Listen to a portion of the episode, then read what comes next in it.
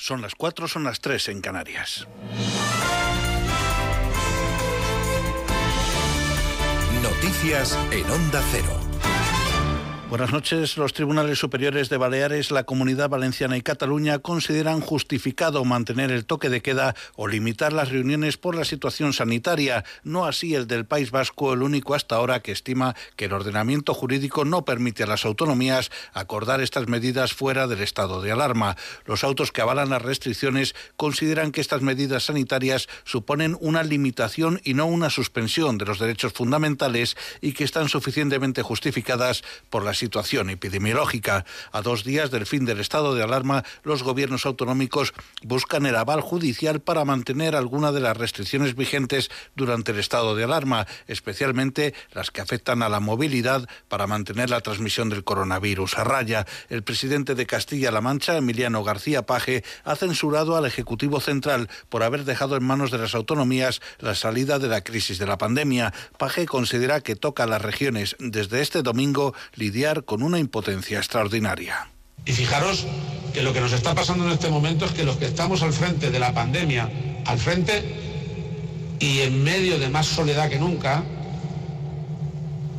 los que estamos al frente ahora de la pandemia, en realidad vamos a tener que luchar a partir del domingo contra una sensación de impotencia extraordinaria. Perdón, me gusta hablar claro con una bajada de 2,6 puntos hasta 198,6. La incidencia acumulada se sitúa este viernes, este pasado viernes, por debajo de los 200 casos en 14 días por primera vez desde el pasado 26 de febrero, según el Ministerio de Sanidad, que ha notificado también un ligero descenso de la ocupación de las UCIs de tres décimas. Además, España roza ya casi los 6 millones de inmunizados contra la COVID, el 12,6% de la población. El Gobierno ha pedido a Reino Unido que re evalúe la lista verde sobre los países a los que se facilitarán los viajes a partir del 17 de mayo y que lo haga con España respecto de la situación epidemiológica regional e incluso subregional, como en el caso de las islas, porque es la que ofrece una información mucho más ajustada a la evolución de la pandemia. Corresponsal en Londres, Celia Maza. El gobierno del Reino Unido ha dejado fuera a España de la lista verde de los 12 destinos a los que los británicos podrán volar por ocio a partir del 17 de mayo sin hacer cuarentena a su regreso. España queda de momento en la lista naranja del sistema semáforo impuesto por Downing Street, lo que quiere decir que los pasajeros tendrán que aislarse a su regreso. Malas noticias para el turismo español que al menos contaba con poder salvar a Canarias. En cualquier caso, las autoridades británicas irán actualizando la información cada tres semanas. Cientos de cadáveres de personas que murieron en los peores momentos de la crisis de la COVID-19 en Nueva York hace más de un año continúan en camiones frigoríficos. En total, unos 750 cuerpos permanecen en camiones estacionados en una zona portuaria de Brooklyn a la espera de que sean reclamados o las familias decidan qué hacer con ellos, según ha confirmado la oficina del forense jefe de la ciudad. De vuelta a España, el presidente del Partido Popular, Pablo Casado, y el de la Junta de Andalucía, Juanma Moreno, se han reunido este pasado viernes en Málaga durante aproximadamente una hora en la sede provincial del Gobierno autonómico, un encuentro que no estaba incluido en la agenda oficial de Moreno y que se ha producido tres días después de las elecciones de la Comunidad de Madrid. Por su parte, el vicepresidente de la Junta, Juan Marín, ha afirmado en estos micrófonos que sería una verdadera locura convocar elecciones en este momento en Andalucía. Los andaluces están muy tranquilos porque tienen un gobierno muy estable, ¿no? muy está haciendo las cosas, creo que modestamente y humildemente bien. El ministro del Interior, Fernando Grande Marlasca, se ha referido al traspaso de la gestión de instituciones penitenciarias, asegurando que hace 40 años ya estaba prevista. A preguntas de los medios, el ministro ha explicado que es cumplir la Constitución del 78 para la que este país está indisolublemente unido y es una competencia que ya estaba prevista en el Estatuto de Autonomía del País Vasco. Lo que se transfiere es la gestión de instituciones penitenciarias, no la política penitenciaria. La política penitenciaria es una materia de competencia exclusiva del Estado. Es cumplimiento, vuelvo a decir, de la Constitución, del Estatuto de Autonomía del País Vasco. Hace 40 años ya estaba prevista la transferencia de la gestión, vuelvo a decir, de instituciones penitenciarias. Con lo cual, normalidad absoluta. Y al menos 178 personas han resultado heridas este pasado viernes en nuevos enfrentamientos entre civiles palestinos y militares israelíes en Jerusalén Este, según informa la Media Luna Roja. Se trata de una nueva escalada de violencia tras el anuncio del gobierno de Israel de ampliar los asentamientos situados sobre territorios ocupados. Es todo, más noticias dentro de una hora y en ondacero.es. Síguenos por internet en ondacero.es.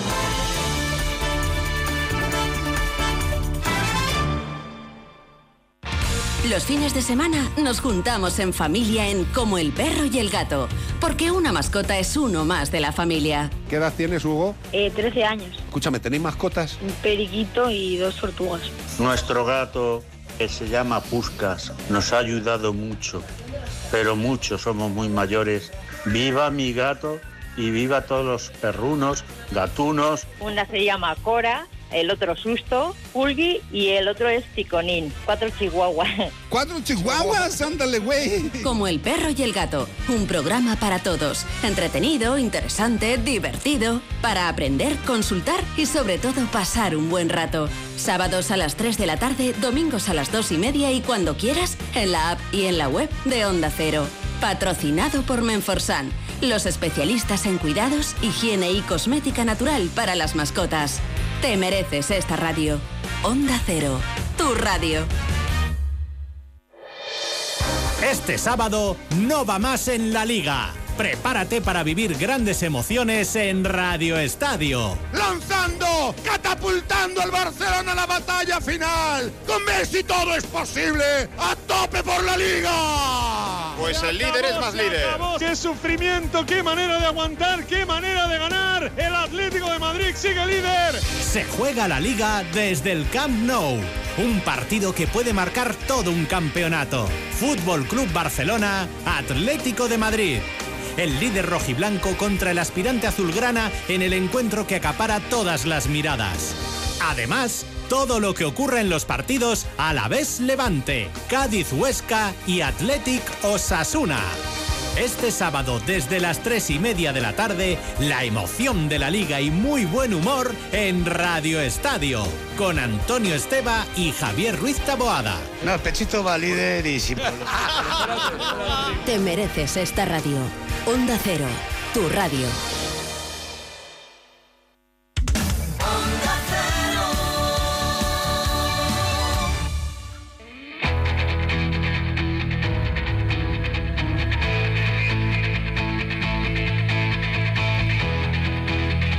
Onda Cero, de cero al infinito. Paco de León.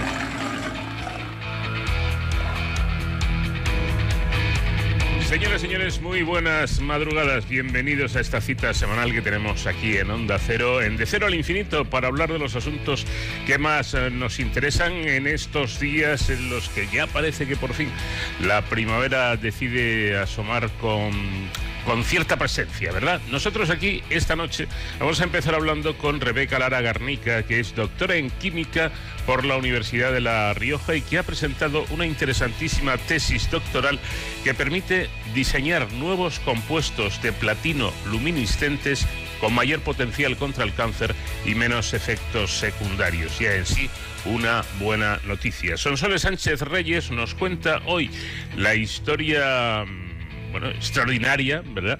De eh, una mujer, dicen que una de las más bellas de su época, conocida como Lady Godiva, sí, aquella que iba a lomos de, un caballo paseando por las calles de su lugar.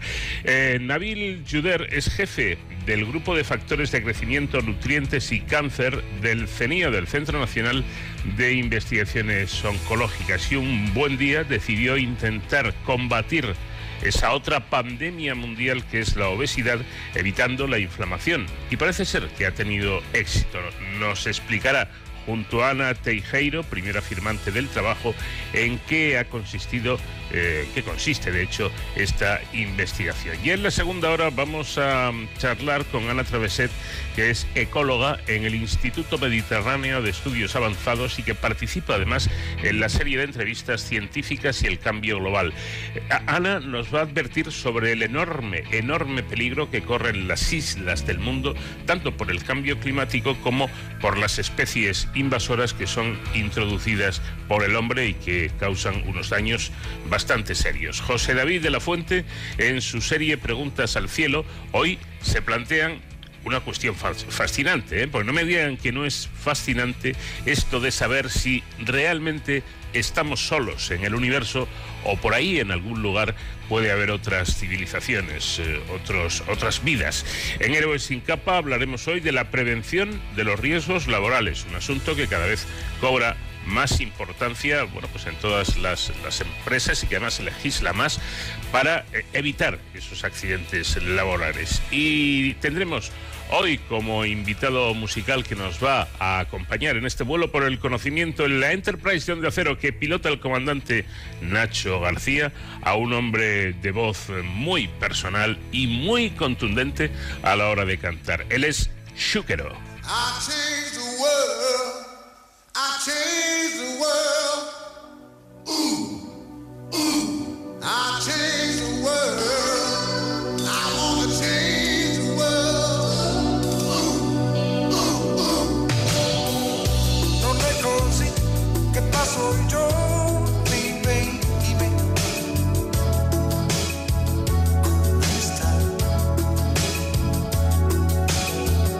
Se eres otro.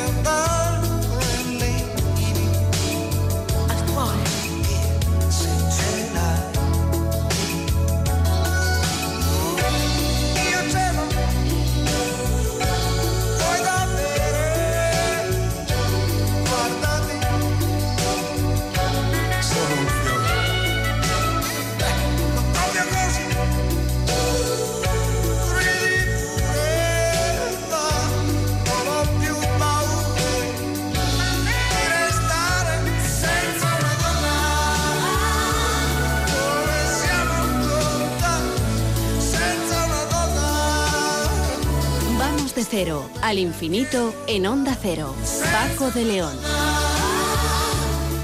El desarrollo de compuestos de platino luminiscentes con mayor potencial anticancerígeno y menos efectos secundarios que los empleados hasta ahora en quimioterapia es una de las conclusiones de la tesis eh, de Rebeca Lara Garnica, que es doctora en química por la Universidad de La Rioja. La tesis de Rebeca Lara se centra en la síntesis y estudios de ciertos compuestos del platino que contienen cromóforos, que son la parte de la molécula capaz de absorber o reflejar la energía de la luz. Emiten una fluorescencia muy intensa, lo que permite estudiar sus mecanismos de acción en el interior de las células y muestran además buenos niveles de toxicidad in vitro frente a varios tipos de células tumorales presentes, por ejemplo, en el cáncer de pulmón y en el cáncer cérvico-uterino. Doctora Rebeca Lara, ¿qué tal? Muy, muy buenas noches. Muy buenas noches, encantada de estar aquí. Un placer. Eh, díganos, ¿cómo, ¿Cómo elige o por qué llega a interesarse por, por este tema eh, tan específico para, para su tesis doctoral? Mm, bueno, a ver, eh, estudiando en la universidad vas viendo un poco todos los grupos de investigación que hay, a qué se dedica cada grupo. Y a mí, por ejemplo, em, pues la síntesis de compuestos de platino luminiscentes me parecía pues algo bastante bonito de, de ver, porque al final las luminiscencias son muy llamativas y por todo el potencial que tiene luego para, para aplicar en distintos campos como materiales o, o medicina. Bueno, yo, yo, he tratado de explicar un poco qué son los cromóforos, pero eh, me gustaría, seguro que usted lo va a hacer mucho mejor que yo, y que mm, explicar a los oyentes y a mí mismo qué es exactamente un cromóforo. Pues un cromóforo es la parte de la molécula que básicamente absorbe, absorbe luz, eh, es lo que da color a las sustancias. Entonces absorbería una parte de la luz y es lo que proporciona pues las distintas propiedades ópticas, que luego puede dar fluorescencia o fosforescencia, pero básicamente es, es eso, que absorbe luz y da color. ¿Qué, ¿Qué, partes o, o qué compuestos del, del platino son los que utilizan ustedes? Pues eh, hacemos una, una, mezcla de compuestos, usamos cromóforos orgánicos que, que ya están estudiados y tienen propiedades eh, ópticas interesantes y a esos les unimos eh, el átomo de platino que lo que hace, digamos, es potenciar estas propiedades, tanto ópticas como luego a la hora de utilizarlas como compuestos o fármacos anticancerígenos. Eh, dice que uno de estos compuestos activa su capacidad anticancerígena solo en presencia de luz ultravioleta, alcanzando además eh, una toxicidad eh, bastante mayor que la del cisplatino, que es empleado como fármaco de referencia en, en quimioterapia. Uh -huh. Esto exactamente lo que hace es poder convertir estos compuestos en claros candidatos eh, para, para, actuar como, como, nuevas dianas terapéuticas, como tratamientos selectivos frente al cáncer? Sí, esa es la idea. Eh, en un principio estábamos intentando obtener compuestos que fueran eh, de por sí, pero como los, bueno, los resultados, digamos, en la oscuridad de las células se ponen, se cultivan a oscuras, así que tampoco fueron excelentes, digamos, pero luego nos dimos cuenta de que las propiedades emisivas que tienen estos compuestos, pues nos permiten utilizarlos, que, o sea, que solo, solo sean eh, tóxicos cuando se ilumina. Con lo cual esto significa que al dar el fármaco, pues se extendería por todo el cuerpo, pero solo eh, se podría tratar la zona donde esté iluminado, que eso sería la terapia fotodinámica. Entonces lo hemos probado con células y ha dado muy buenos resultados. Lo que pasa es que ahora pues habría que probar ya con ratones o, y, más, y más compuestos, porque al final mmm, puede que dé muy buenos resultados en células, pero luego igual da otros problemas secundarios. Pero sí, de momento claro. ha dado bastante resultados prometedores. Claro, porque estamos hablando de, de una tesis eh, doctoral, pero eh, efectivamente el, el, el camino hasta pulir todo esto y llegar a esos posibles tratamientos eh, eh, selectivos frente uh -huh. al cáncer, me imagino que es largo, ¿no? Eh, tendrán que ir cumpliéndose fases de, del estudio. Eso es, paso a paso. O sea, yo acabo de terminar la, la, tesis y pues no me voy a dedicar más a eso, pero sí, pero quiero decir, tenemos un grupo de investigación detrás que lo que hace es ir poniendo, digamos, peldaños en las escaleras. Si uno de ellos pues no funciona, pues cambias algo e intentas mejorarlo y a partir de ahí pues pues sí pues tienes una una selección de compuestos que se podrían ya probar pues en ratones y con un poco de suerte en un futuro si si se puede pues ya en personas. Hay algo eh, que he leído que me ha llamado la, la atención eh, y quisiera comentar con usted, ¿no? Y es que eh, parece ser que este compuesto no tiene toxicidad por sí mismo, como ya comentábamos antes, pero al iluminarlo con luz azul o con ultravioleta en el interior del cuerpo efectivamente reacciona con el oxígeno presente en las células y genera especies reactivas, como por ejemplo el agua oxigenada, H2O2, que son los responsables de destruir los tejidos cancerígenos. ¿No es así? Eso es. Sí, la idea de estos compuestos, a diferencia del cisplatino, que es el que se usa en quimioterapia, que el cisplatino tiene pues, muchos efectos secundarios, como se puede ver. Entonces, estos compuestos, al no presentar citotoxicidad, tú podrías iluminar la, donde esté el tumor, la zona del tumor, y que hiciera solo reacción ahí. Lo que hacen estos compuestos es absorber la luz y transferirle esa energía al, al oxígeno que, que esté en la disolución, bueno, en el interior de las células.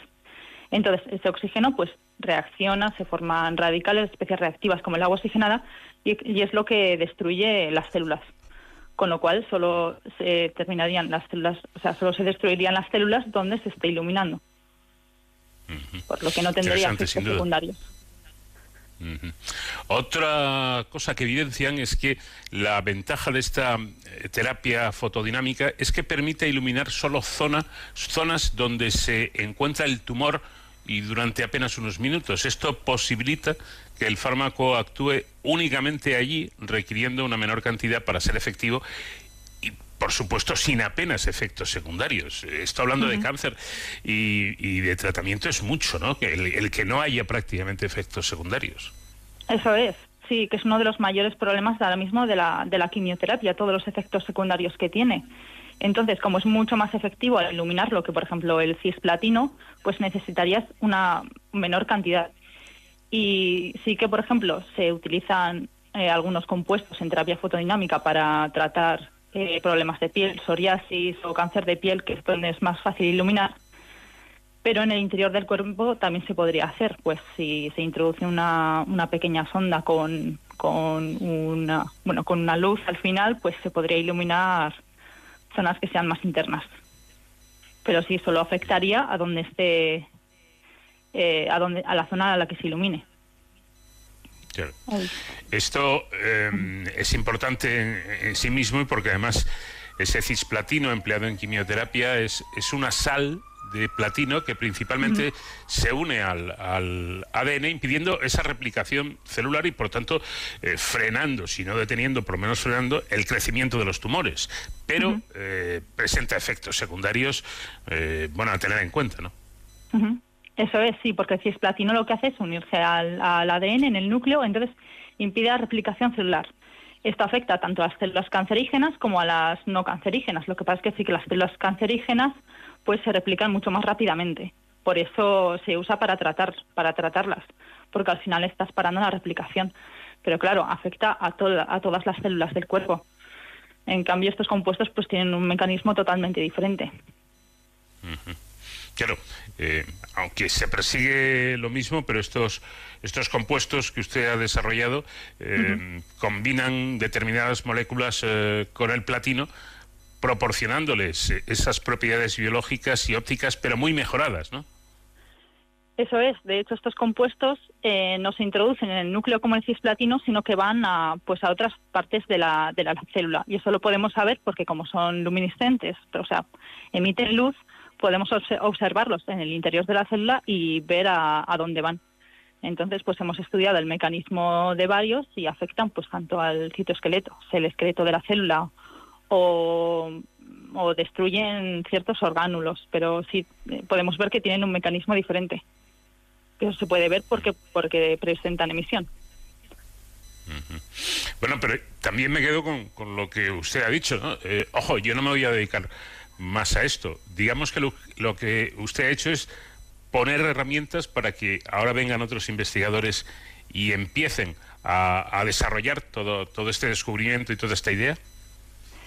Claro, al final yo he hecho mi tesis doctoral en esto, pero sin, pero es una investigación que es propia del, del grupo en el, en el que estoy, en colaboración con el CIVID. Entonces, son proyectos que son del grupo y pues ahora yo he terminado la tesis y si no, pues sí, es bastante probable que no siga trabajando, o sea, terminaré el proyecto que tenemos ahora, porque lo vamos a publicar dentro de poco, pero continuar con esto, pues la gente que está en el grupo, que son los que están investigando en el tema. Llama la atención, bueno, a usted igual no, o a los investigadores no, pero a, la sociedad civil, por así decirlo, sí, que en esta tesis y en este trabajo eh, ha participado, han participado muchos profesionales de distintas entidades, ¿no?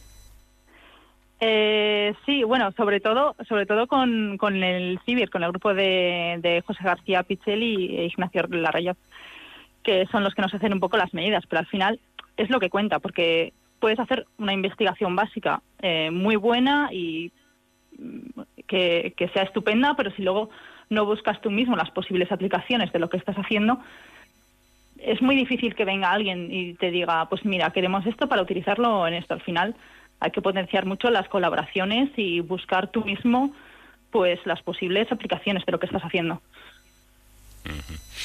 Bueno, eh, su pálpito, ¿qué le dice? Usted ha hecho una tesis, usted ha hecho investigación básica, eh, pero ¿qué, cuáles son sus, sus, eh, sus pálpitos, como decía, ¿no?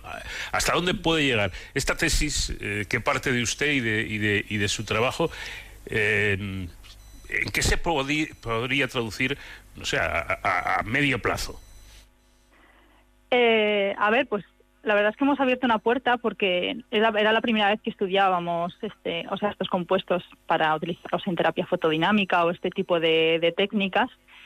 Y, y lo dicho, yo, a mí igual no me queda tanto tiempo, pero por ejemplo el, el- el resto de compañeros de, de mi grupo pues van a poder seguir utilizando, sabiendo que, estos, que este tipo de compuestos tienen estas propiedades, pues eh, se pueden desarrollar más y pues el próximo paso sería pues probarlos en ratones, que ya es un paso bastante costoso porque cuesta mucho hacer un proyecto, digamos, conseguir las condiciones para, para poder probarlo en seres vivos. Entonces tienes que tenerlo todo bien preparado para dar ese paso. Pero vamos, ya sería, sería el, el siguiente nivel, digamos. Pues hay que darle tiempo al tiempo, el tiempo que requiere la investigación y, y la ciencia, pero de momento ahí están esos datos muy interesantes y bastante esperanzadores. Quisiera terminar preguntándole a usted qué está ocurriendo últimamente en la Universidad de La Rioja, ¿no? Porque están, eh, yo por lo menos, eh, estamos recibiendo eh, del Departamento de Prensa y de Comunicación eh, cantidad de noticias acerca de investigaciones muy, muy punteras que están, que están realizando allí, ¿no? Sí, yo creo que últimamente se ha potenciado mucho las colaboraciones, porque al final somos una universidad pequeña, eh, la investigación que hacemos es muy buena, pero de hecho es investigación básica, entonces para poder eh, buscar aplicaciones y, y, bueno, cosas más interesantes, pues hay que colaborar con más gente.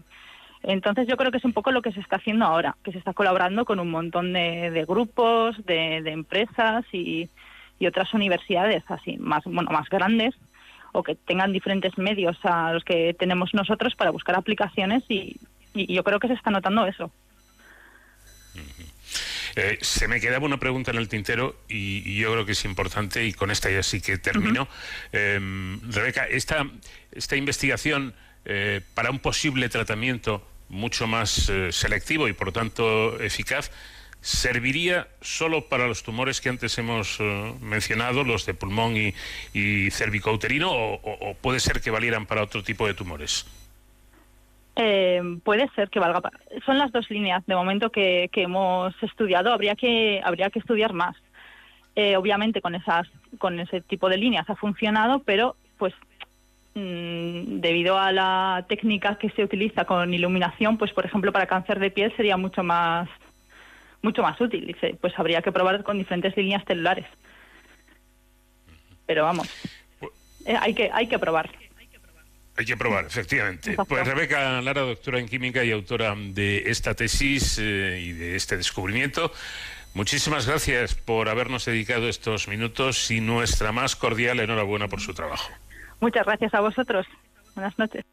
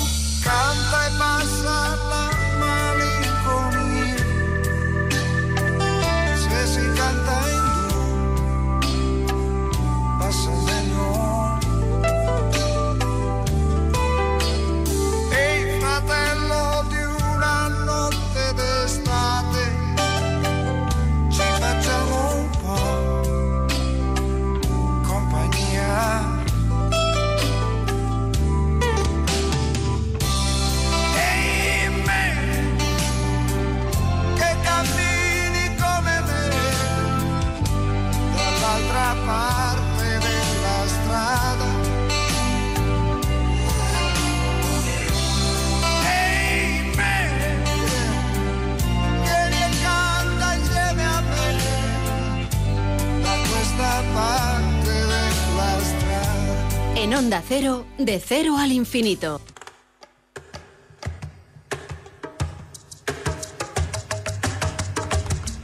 Corría la década de los 60 cuando Televisión Española, la única por aquel entonces, empezó a emitir un spot en el que se anunciaba un conocido brandy.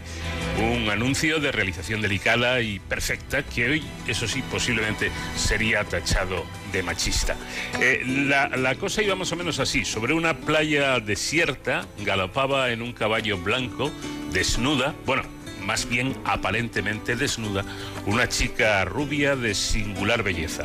Sabemos que la modelo en cuestión era hija de padre húngaro y madre holandesa alemana y había nacido en la isla indonesia de Java. Dicen que tuvo una infancia un tanto complicada ya que padeció poliomielitis. Pero eso sí, sabía mon- montar a caballo y montar a pelo perfectamente. Y su belleza de aire nórdico cautivó a un fotógrafo que la lanzó al estrellato. Se llamaba Margie Coxis. Terminó residiendo en España por aquello del azar y durante años representó no solo la marca de aquel brandy, sino también la imagen onírica de Lady Godiva. Sonsoles Sánchez Reyes, ¿qué tal? Buenas noches. Buenas noches, Paco. Supongo que recuerdas aquel anuncio de la tele, ¿no? Sí, sí, eso es historia viva de la televisión. Pero lo que nos queremos preguntar, al margen de la publicidad, es, ¿realmente existió Lady Godiva? Y en tal caso, ¿se realizó o realizó ella aquel paseo a, a caballo realmente? Cuenta una historia aderezada con leyenda que en el siglo XI existió una dama llamada Godiva, cuyo nombre proviene de la adaptación latina del anglosajón Godifu, God's Gift, que significa regalo de Dios. Se cree que había nacido en Coventry, la ciudad inglesa más alejada de la costa, en el seno de una familia aristocrática que poseía tierras no solo allí, sino también en Warwickshire, Anstey y Madley. Su hermano era Thorolf, el sheriff de Lincolnshire. Aunque muchos detalles de su biografía no se conocen con certeza, de su existencia no se duda por haber sido reflejada en las crónicas del monje Florentius o Florence de Worcester, que vivió pocos años después que ella. Según la crónica de Evesham, hacia 1035, Godiva contrajo matrimonio con Leofric, tercer conde de Mercia y Chester, señor de Coventry, convirtiéndose así en Lady Godiva, señora y condesa. Algunas fuentes afirman que para ella fue su segundo matrimonio, habiendo enviudado hacia 1028. Leofric impuso tributos muy elevados a las gentes de Coventry, que atravesaban años de hambre y pobreza y no podían hacerles frente. Lady Godiva sintió piedad de los sufrimientos del pueblo y trató de convencer a su marido de no elevar así los impuestos. Leofric, para hacerla desistir de su argumento, le prometió bajar lo recaudado si ella paseaba desnuda a caballo por las calles de Coventry. Godiva, viendo a Leofric convencido de que ella no aceptaría tal humillación pública, para sorpresa de este dijo que sí. El paseo quedó fijado para la mañana del día siguiente, recorriendo cada rincón no solo de la ciudad, sino también del condado. Con ayuda de sus sirvientes, Lady Godiva hizo circular la petición a sus vasallos de que nadie saliese de casa y cerrara puertas y ventanas a la mañana siguiente para evitarle el oprobio. La gente quiso facilitar el sacrificio que ella hacía por el bien de todos y accedió. Solo hubo una persona que no siguió las indicaciones. Thomas, un sastre. Hizo un orificio en sus contraventanas y secretamente asomó sus ojos por él al paso de la dama. Pero apenas la vio, se quedó ciego. A ese personaje de la historia se le conoce como Peeping Tom, Tom el Mirón, y en inglés actual se utiliza esa expresión para designar a los boyers. Cuando Lady Godiva terminó su recorrido, su marido cumplió su palabra y bajó los impuestos.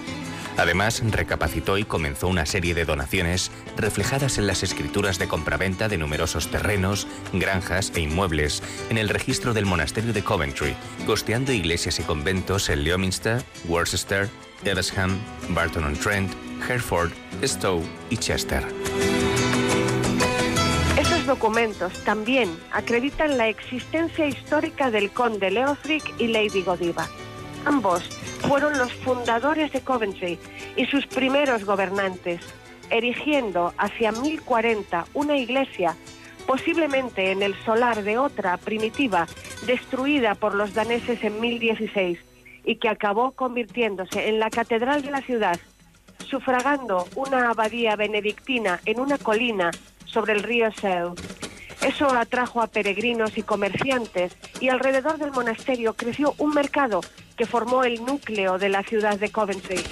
Los tributos serían un tema capital para el nacimiento del mercado y la leyenda quizá recoge y edulcora el apoyo de Lady Godiva a la abadía y a su actividad comercial.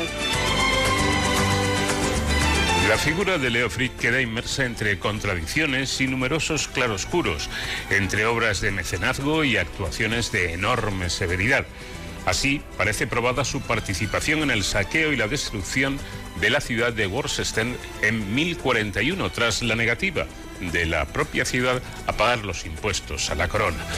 Esto contrasta fuertemente con las crónicas anglosajonas que lo describen como sabio para Dios y para los hombres, e incluso la opinión de contemporáneos de que se trataba de un hombre santo al haber tenido una visión, junto con el rey Eduardo, de Cristo reflejado en un espejo sostenido por el capellán de la capilla de Nuestra Señora de Westminster.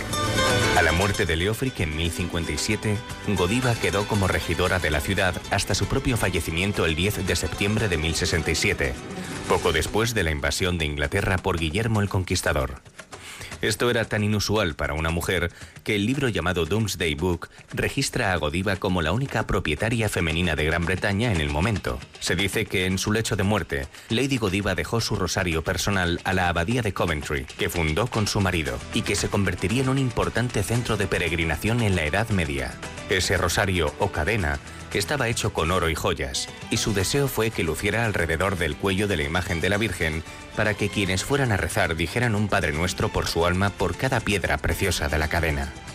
Leofric y Godiva tuvieron un hijo, Algar, nombrado conde de East Anglia por el rey Eduardo en 1051. A la muerte de su padre en 1057 heredó el título de conde de Mercia. Murió en 1062, antes que su madre, siendo enterrado en Coventry. En 1190, el cronista Roger de Wendover escribió en su obra Flores Historiarum la legendaria historia de Godiva, casi dos siglos más tarde de que ocurriera. El manuscrito original no sobrevive, pero se conserva una copia del siglo XIV. Wendover fue el primero en recoger el célebre paseo a caballo, cuya existencia real los historiadores cuestionan. Tampoco se sabe qué aspecto tenía la dama. Una vidriera de los primeros tiempos, ya perdida, la representaba con pelo largo y rubio, una descripción con la que se la sigue caracterizando hasta nuestros días. El cronista Ingulfus en el siglo XII dijo que era la mujer más bella de su tiempo. Algunos afirman que en realidad cabalgó vestida con un camisón, la ropa interior de la época que para la moral de aquellos días ya se consideraría como si fuese desnuda. Otros creen que su desnudez significaría que se paseó sin sus joyas ni su velo, es decir, como si hubiera sido del pueblo llano.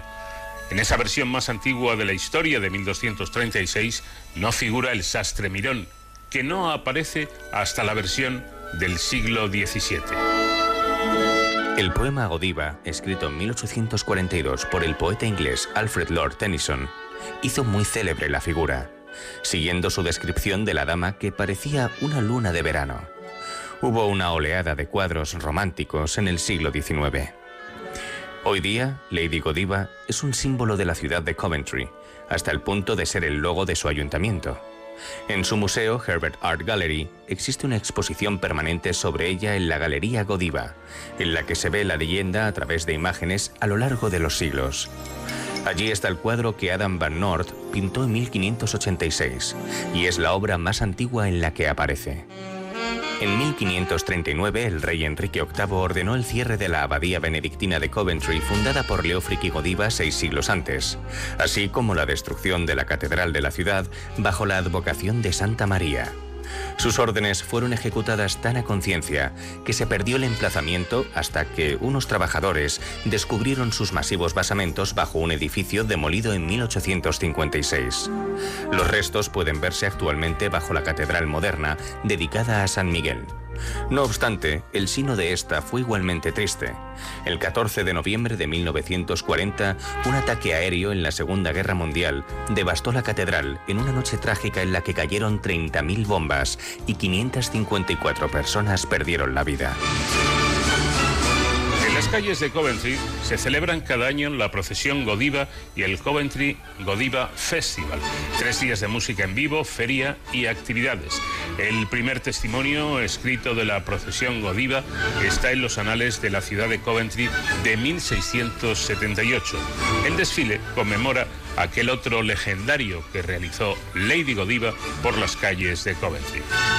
En 1217-18, el rey Enrique III concedió a Coventry el privilegio de realizar la gran feria desde el Día de la Trinidad y con ocho días de duración, lo que suponía un gran beneficio económico y solía celebrarse con un desfile de las autoridades civiles.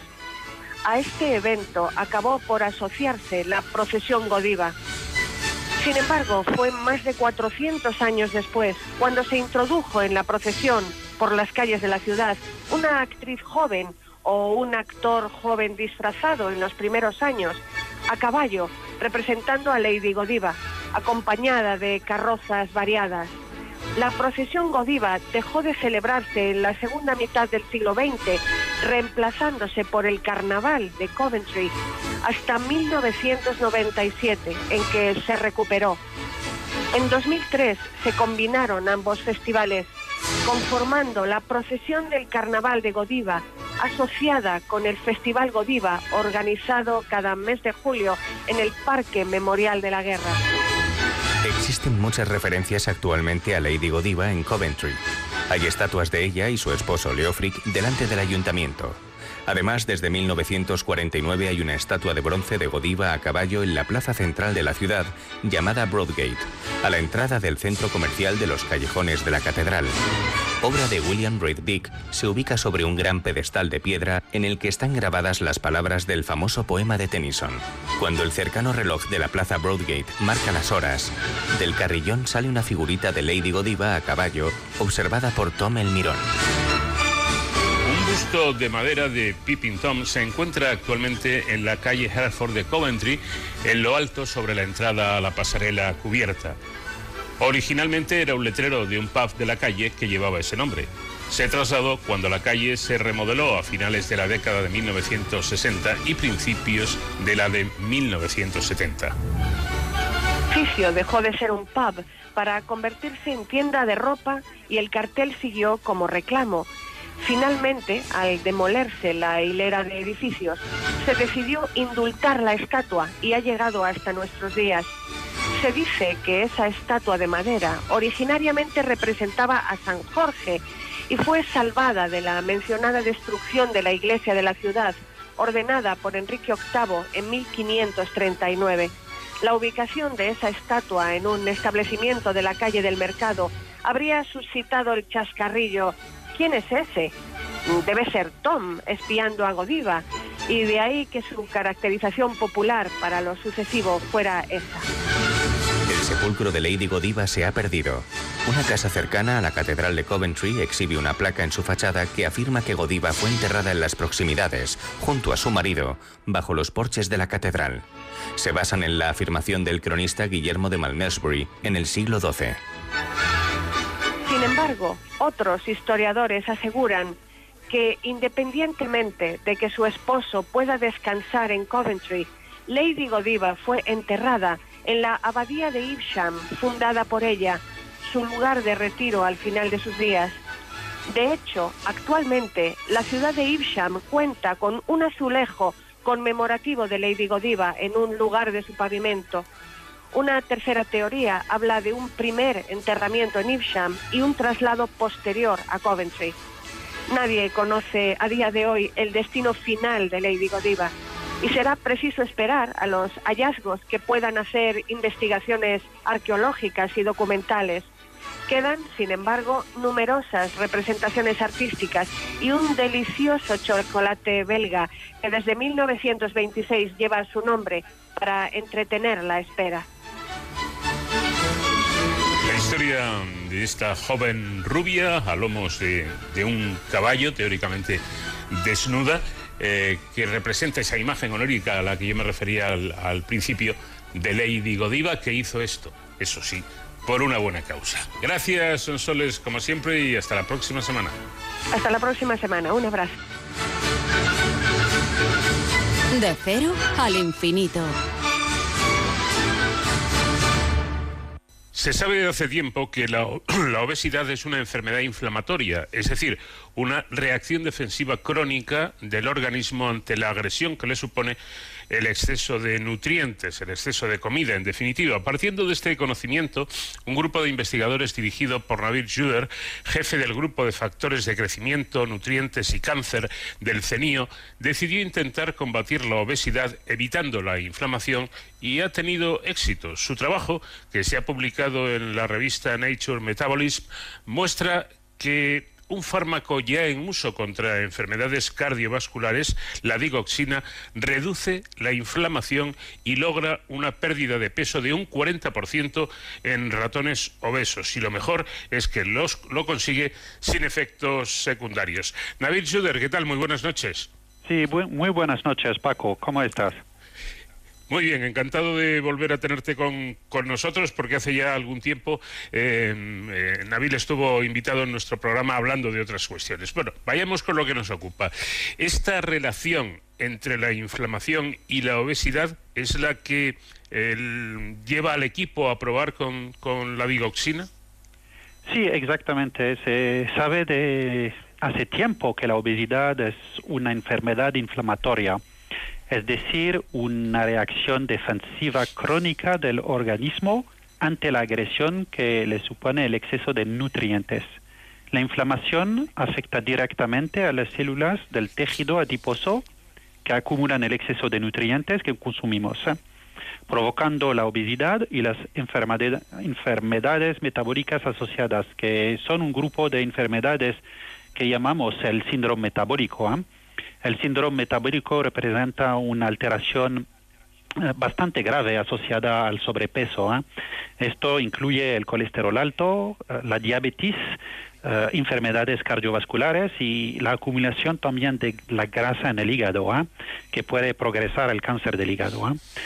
¿Eh? partiendo de ese conocimiento, decidimos intentar combatir la obesidad evitando la inflamación con la digoxina, que es un, fármaco ya en, en, uso contra enfermedades uh, relacionadas con el corazón uh, en el humano.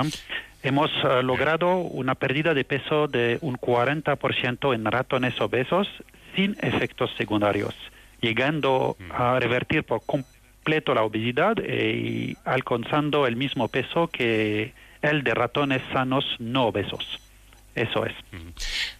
Bueno, y si no me equivoco, usted observa que la digoxina no solo hace que los ratones bajen su peso, adelgacen hasta eh, la normalidad, sino que además consigue que se curen todos los trastornos metabólicos asociados precisamente a la obesidad. ¿No es así?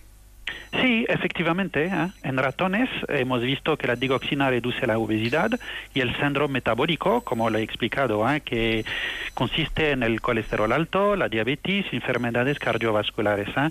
También hemos demostrado en ratones que la digoxina previene la acumulación de grasa en el hígado y su progresión al cáncer del hígado. Entonces podemos prevenir el cáncer del hígado con la digoxina. Además, hemos uh, realizado estudios uh, epidemiológicos en pacientes con enfermedades cardíacas que habían sido tratados con digoxina y hemos observado que reduce de manera significativa el colesterol. Pero la desaparición de estos trastornos, le pregunto, ¿es producto del, del, del, fármaco, de la digoxina, o es producto de la desaparición del exceso de peso? Sí, es, es una buena pregunta. ¿eh? Está, está claro que cuando se está produciendo la pérdida de peso ya se observa una mejora de los trastornos metabólicos. ¿eh? Pero la desaparición eh, de la obesidad y de las enfermedades metabólicas asociadas es producto del fármaco. Lo hemos demostrado en el ratón, ya que hemos visto que cambia la capacidad de respuesta de los adipocitos ante el exceso de nutrientes. ¿eh? Nosotros pensamos que la obesidad y los trastornos metabólicos son provocados por la inflamación y entonces eh, regulados por un, un mecanismo único, ¿eh? central, un nexo causal del desarrollo al desarrollo de estas enfermedades. ¿eh? Efectivamente, porque si no me equivoco, lo que hace la digoxina es reducir la producción de una molécula llamada interleucina 17A, que es la que provoca la inflamación. Y dicen ustedes que esta molécula efectivamente es un, e- un elemento causal de la, de la obesidad. Sería la responsable, esta, esta molécula, de- del sobrepeso. Sí, eso es exactamente. ¿eh? La molécula proinflamatoria ¿eh? y central al desarrollo de la obesidad y de las enfermedades metabólicas es una citoquina ¿eh? que llamamos también la interleucina 17. Eh, entonces la digoxina actúa eh, reduciendo la producción de esta molécula, una molécula proinflamatoria que ge- gene- genera y provoca una inflamación eh, en el cuerpo. Cuando se inhibe o se reduce la producción de, esta citoquina, de la interleucina 17, o la ruta de señalización que esta molécula activa, no hay obesidad ni enfermedades metabólicas. ¿eh? Interesante, desde luego. Teniendo, teniendo en cuenta, doctor, que ah, en la actualidad no existen tratamientos médicos eficaces contra la obesidad, ¿la digoxina podría ser la solución para las personas obesas? Sí, pues mira, nosotros hemos ah, trabajado con ratones ¿ah? y hemos demostrado en ratones que la digoxina provoca una pérdida de peso, como he dicho, de 40% ¿ah? hasta que los ratones obesos vuelvan a la normalidad, ¿ah? un peso normal. Decimos eso, ¿ah? sabiendo que la digoxina es un agente antiarrítmico empleado ah, en la insuf- insuficiencia cardíaca y otros ah, trastornos cardíacos en humanos. Nosotros tenemos muchísima esperanza, a pesar de que hay que, hacer, eh, que ser muy cuidadosos. ¿ah? Está claro que necesitamos ensayos clínicos para demostrar si la digoxina puede funcionar en el humano. Ah, creemos, de todas maneras, que no estamos tan lejos de poder usar este fármaco en humanos para reducir la obesidad. ¿ah? Mm, Como he explicado, es un fármaco ya utilizado para tratar ah, enfermedades del corazón en el humano y el paso sería muy fácil. ¿ah? Lo más importante es encontrar ah, colabora- colabora- colaboradores en hospitales ¿ah? o farmacéuticas para facilitar los ensayos clínicos y ver si la digoxina puede ser un tratamiento eficaz ah, contra la obesidad en humanos. ¿ah? A pues pesar de todo, ¿ah? un poquito porque todavía, todavía el estudio está en fase animal, pero eh, existen posibilidades, como nos está comentando nuestro invitado, de que pueda ser una solución en, en humanos. Eh, creo que em, tiene, tiene usted al lado, eh, Nabil, a Ana Teijeiro, que es primera firmante de este trabajo, de este estudio. Vamos a, a charlar, eh, con su permiso, un poquito también con ella. Ana, ¿qué tal? Buenas noches. Hola, buenas noches. Buenas noches, Ana. Hay algo que de todo esto, de todo esto que, que hemos estado comentando con, con Nabil, que me ha llamado la atención. A ver, mm, a ver si me explico bien. Todos sabemos que hasta ahora la solución para combatir la obesidad pasa indefectiblemente por una dieta baja en calorías, es decir, comer menos, no, no queda otra. Pero en, en su estudio, los animales, los ratones obesos, por estar sometidos a una alimentación hipercalórica, siguieron comiendo lo mismo a la vez que tomaban digoxina. Sin embargo, mostraron una activación del metabolismo basal que genera un consumo del exceso de grasas y a su vez pérdida de peso. A ver, la pregunta es, Ana, ¿quiere esto decir que tomando digoxina podríamos comer todo lo que quisiéramos y no engordar? Sí, pues nosotros hemos visto una pérdida de peso en los ratones, a pesar que siguieron comiendo lo mismo. Sin embargo, si paramos el tratamiento con la digoxina, el efecto es reversible y los ratones vuelven a coger peso. Entonces, si los ensayos clínicos nos dan un resultado positivo, la estrategia que podríamos proponer sería adelgazar primero con un tratamiento con digoxina y después mantener un peso adecuado con una dieta saludable y ejercicio físico, porque lo mejor sería, por tanto, combinar el tratamiento farmacológico con una dieta saludable y con ejercicio.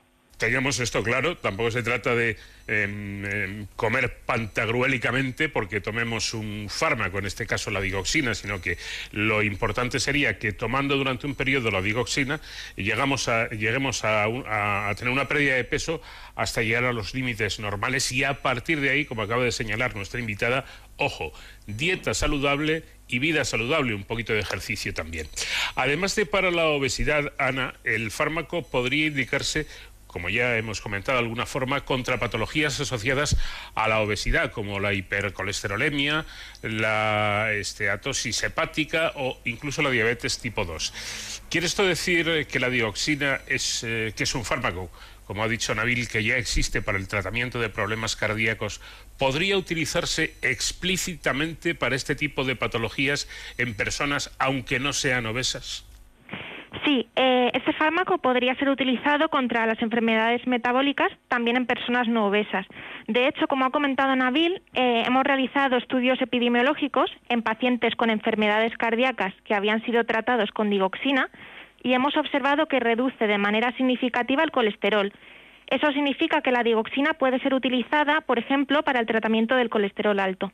Bueno, pues yo creo que esa, esa es una buenísima noticia, aparte de la, de la obesidad, que sin duda, sin duda alguna, la obesidad es una de las patologías más importantes en el mundo. Dicen que es la gran pandemia de esta, de esta era en la que estamos, pero hay otras enfermedades eh, que también son muy frecuentes y que podrían beneficiarse los pacientes gracias a este tratamiento. Insisto en lo de identificar el nexo causal entre inflamación y aumento de peso, ya que además de la importancia clínica, Ana, esto, eh, este tipo de estudios abre vías de investigación cruciales para esclarecer los mecanismos moleculares que hacen de la obesidad una enfermedad inflamatoria. Sí, como ha explicado Nabil, gracias a este estudio sabemos que la pérdida de peso y los cambios metabólicos sistémicos están controlados por un mecanismo molecular único, que es la interleuquina 17A. Y esta interleuquina actúa directamente en los adipocitos, las células que acumulan la grasa, cambiando su perfil genético y su perfil metabólico. Y esto produce una mejora en la capacidad de respuesta ante el exceso de nutrientes. Aseguran ustedes también que todavía no saben cómo los nutrientes activan la reacción inflamatoria, ni tampoco qué células producen la interleucina 17A. ¿Este sería, Ana, el siguiente paso en la investigación? Sí, exactamente. Nuestro objetivo ahora es entender por qué los nutrientes son inflamatorios por sí mismos y cómo un exceso de nutrientes puede provocar la inflamación y la producción de interleuquina 17A. Además, queremos descubrir qué células inmunes responden al exceso de nutrientes y cuáles producen AL17A provocando obesidad.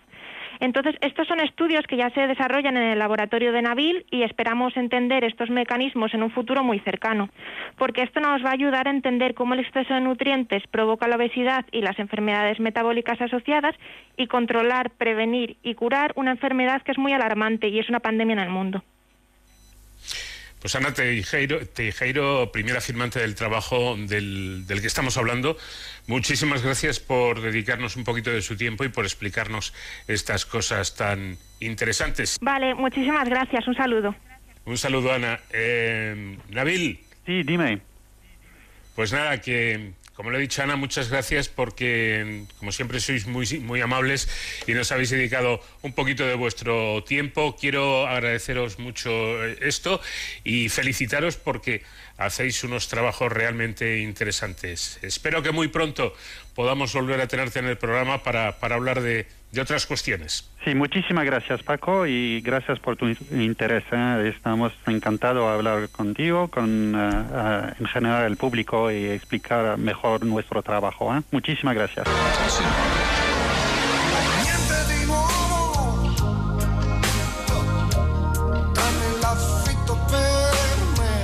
En Onda Cero, de cero al infinito.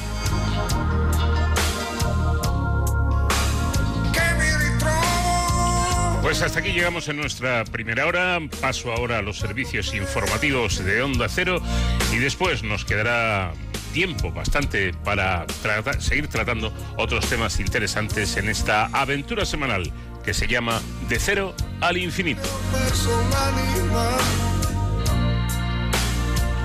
nel vento,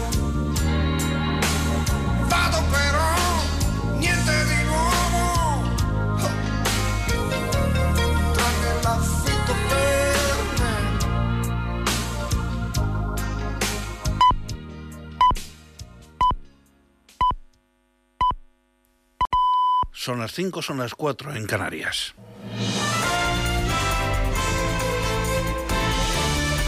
Noticias en Onda Cero. Buenas noches. El uso obligatorio de la mascarilla, las limitaciones de aforos y de horarios en hostelería, comercios, teatros, auditorios, museos, lugares de culto o instalaciones deportivas seguirán vigentes a pesar del fin mañana del estado de alarma. No así los cierres perimetrales que decaen y el toque de queda solo autorizado judicialmente por el momento en dos comunidades. Ya sin cierres perimetrales a partir del 9 de mayo se podrá viajar entre comunidades autónomas salvo en áreas concretas de alta incidencia que sean susceptibles de poder cerrarse y el toque de queda se levantará de forma generalizada en la mayoría de los territorios. El presidente del Gobierno, Pedro Sánchez, ha pedido a la Unión Europea que lidere el debate en torno al acceso igualitario a las vacunas y no solo apoyando la propuesta del presidente de Estados Unidos, Joe Biden, sobre la suspensión de patentes, sino siendo aún más ambiciosos. España plantea que se acelere el proceso de transición de la tecnología y del conocimiento sobre las vacunas al conjunto de los países del mundo. La verdad es que el ritmo de vacunación, como dijo la ministra de Sanidad en España hace muy pocos días, va como un tiro. Ayer mismo vimos eh, cómo se mejoraba y se situaba el récord de vacunación en un solo día en más de 530.000 vacunas administradas eh, a la población española. Por tanto, el ritmo de vacunación va creciendo cada día y, por tanto, vamos a llegar a ese objetivo que se comprometió el Gobierno de España del 70% de la población española vacunada antes de que termine el verano. La Fiscalía Anticorrupción pide nueve años de cárcel para el expresidente de la Generalitat de Cataluña, Jordi Pujol, y hasta 29 para su primogénito, Jordi Pujol Ferrusola. Se les acusa de delitos de organización criminal o asociación ilícita, blanqueo de capitales, delito contra la hacienda pública y falsedad documental y frustración de la ejecución en relación con la gestión de su patrimonio. Para el resto del clan, las penas van de los 17 años a los 8. Todos ellos actuaron según Anticorrupción conjuntamente y ocultaron una ingente cantidad de dinero en Andorra, presunto producto del favorecimiento a determinados empresarios para que resultaran adjudicatarios de distintos concursos públicos de la Administración Pública catalana. Todavía en crónica judicial, el expresidente de CaixaBank, Isidra Fainé, ha negado ante el juez de la Audiencia Nacional, Manuel García Castellón, cualquier irregularidad por su parte en relación con la contratación de la empresa Zenit, propiedad del comisario jubilado José Manuel Villarejo, que ha atribuido a Repsol. Por su parte, el presidente de Repsol, Antonio Brufao, que también declaraba como investigado, ha explicado que él supo por su jefe de seguridad que se había contratado una empresa de inteligencia, pero que desconocía que se trataba del comisario José Manuel Villarejo. Más cosas, el expresidente socialista de la Comunidad de Madrid, Joaquín Leguina, ha anunciado este pasado viernes que acudirá a los tribunales si se formalice su expediente de expulsión del PSOE y ha señalado que la intención de sacarle del partido viene directamente del secretario general y presidente del Gobierno, Pedro Sánchez. En una entrevista en Onda Cero, Leguina ha adelantado su intención de acudir a la justicia para defender su derecho de crítica como militante y ha reconocido que le duele que quieran echarle. Yo creo que este desastre, es un, es un auténtico desastre electoral en Madrid, va a traer consecuencias, lo quiera o no Pedro Sánchez, y consecuencias malas para el partido. Yo creo que lo mejor que podría hacer Pedro Sánchez es eh, irse cuanto antes. Porque el responsable de este desastre es él.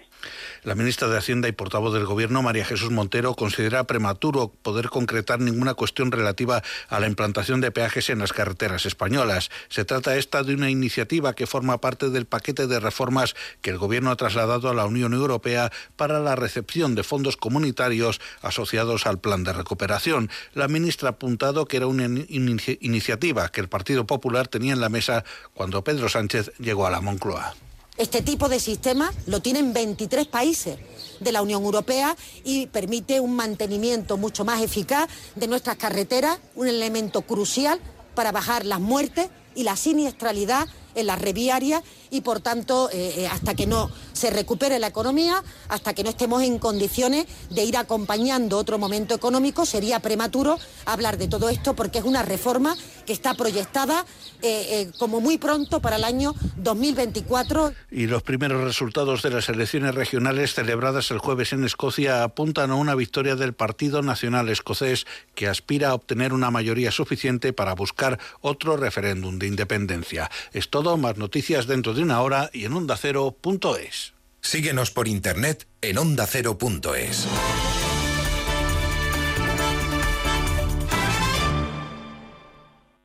Por fin no es lunes. Un programa con el que liberar las tensiones de la semana que nos descubre mil historias, anécdotas y curiosidades, mirando el lado positivo y con muy buen humor. A partir de las 8 pasa las mañanas del fin de semana con Jaime Cantizano y Por fin no es lunes.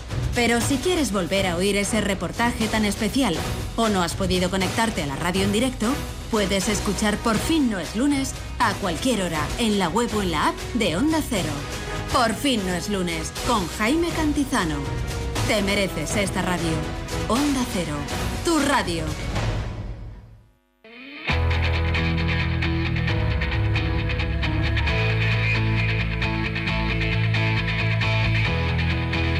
En Onda Cero, de cero al infinito.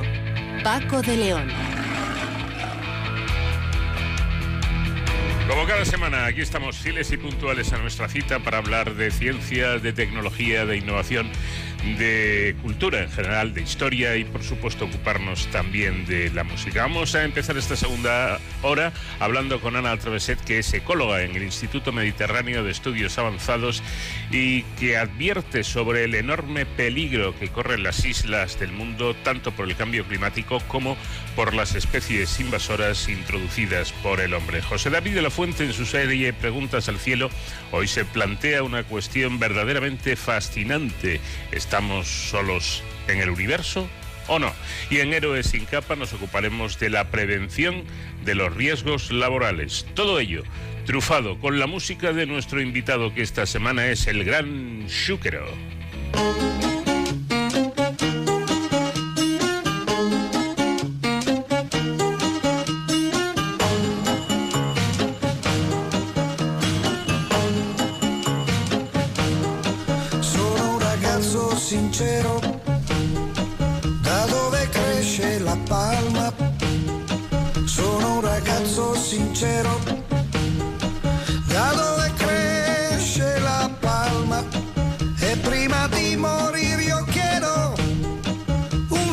puro del.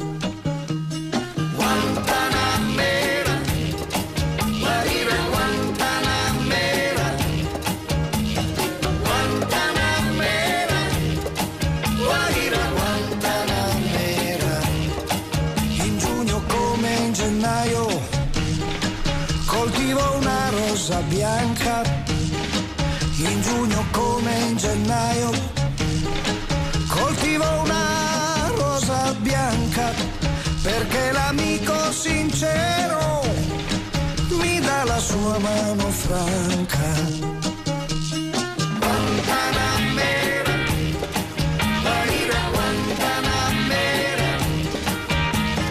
De las Galápagos a las Seychelles, el archipiélago de Berlengas en Portugal o el de Osaguara en Japón, sin olvidar las Baleares o las Canarias. Estas islas son los laboratorios naturales en los que trabaja una investigadora que es Ana Treveset, investigadora del CSIC, en el Instituto Mediterráneo de Estudios Avanzados. Para ella se trata de pequeños santuarios que debemos conservar y proteger de los efectos del cambio global que está haciendo desaparecer mucha de la biodiversidad de estos ecosistemas, incluso, dice ella, antes de que eh, podamos conocerla. Ana Traveset, que también está al frente de la representación del CSIC en las Baleares, explica que la introducción de nuevas especies puede provocar un desequilibrio en los sistemas isleños y resalta que la educación ambiental es crucial para el mantenimiento de estos espacios. Ana, ¿qué tal? Muy buenas noches. ¿Qué tal? Muy buenas noches.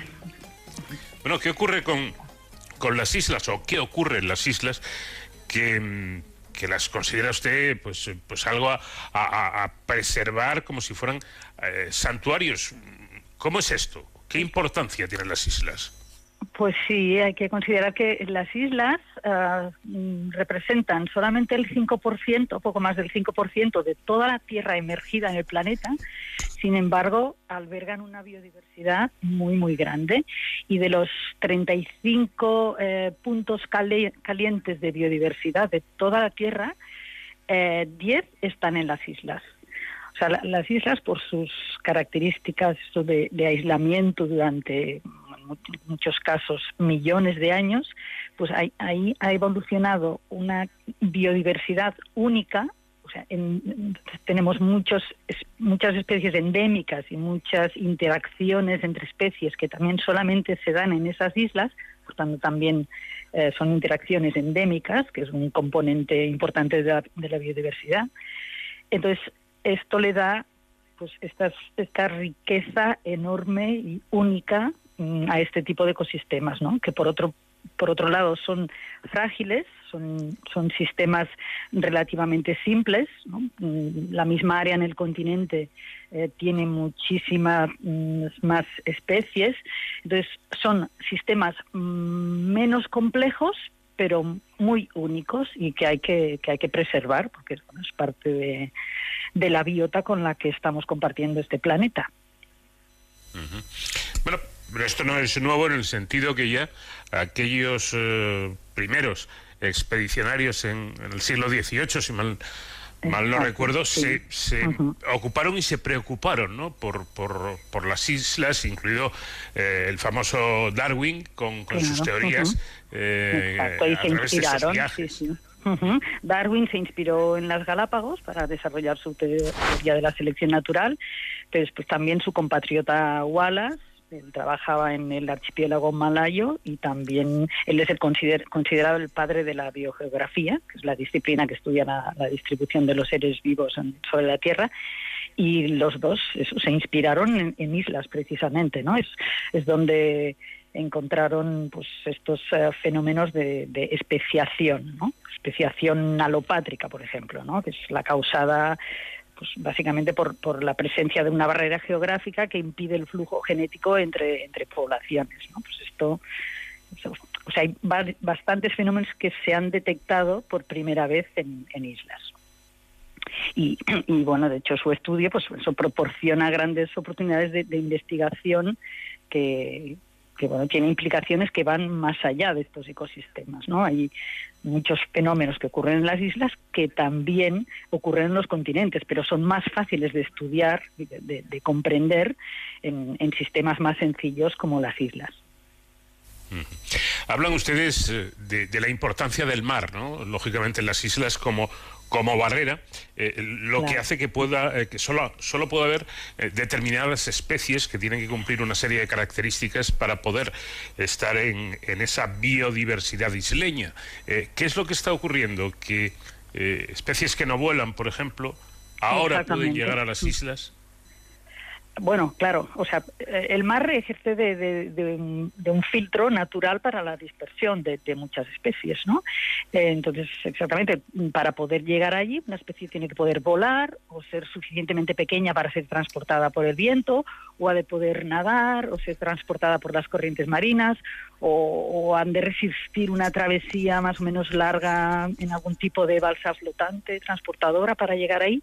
Entonces, por eso se, dice que la- la- las islas tienen una, una biota disarmónica, ¿no? disarmónica respecto al continente, porque solamente tiene una proporción determinada de las especies que, que encontramos en, en- en- en el continente.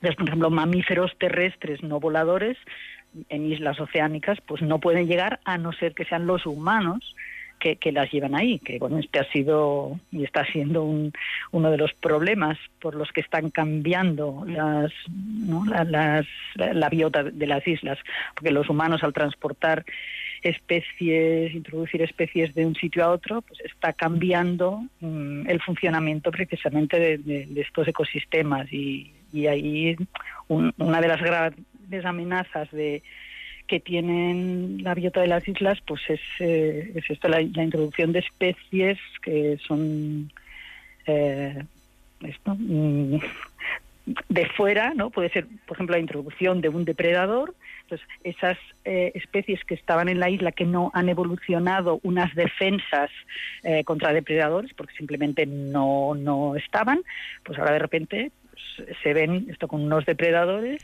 y que hacen que muchas de las especies desaparezcan. ¿no? Eso está pasando en muchísimas islas del mundo actualmente. Y aquí en Baleares, donde estoy yo viviendo, por ejemplo, tenemos ahora un grave problema con introducción de, culebras que han entrado pues, en Pitiusas, en Ibiza, en Formentera, y están haciendo desaparecer las, las, lagartijas endémicas que llevan millones de años haciendo su función pues como polinizadoras, como dispersoras de semillas de plantas y bueno, tienen su función en el ecosistema y entonces ya se está comprobando que donde hay en las zonas donde hay culebras, que bueno, además se están expandiendo rápidamente, pues están haciendo que, las lagartijas desaparezcan. Entonces ya todo el sistema lo desequilibran. Claro. Eh, me alegro precisamente de que esté hablando de, las eh, Baleares, porque al hablar de estos asuntos de, de, la vulnerabilidad, por ejemplo, de las islas y tal, pues a lo mejor estamos eh, pensando en islas paradisíacas, pero pero No, no, eh, no, que no están claro. habitadas, ¿no? Pequeñas islas. No, no, estamos hablando de las Baleares, eh, que cuenta con, con una población de, de- de- que durante toda la historia han, han estado ahí. Es decir, que eh, en, en- en estas otras islas, quizá más grandes, eh, pobladas y demás, también existe ese riesgo, ¿no?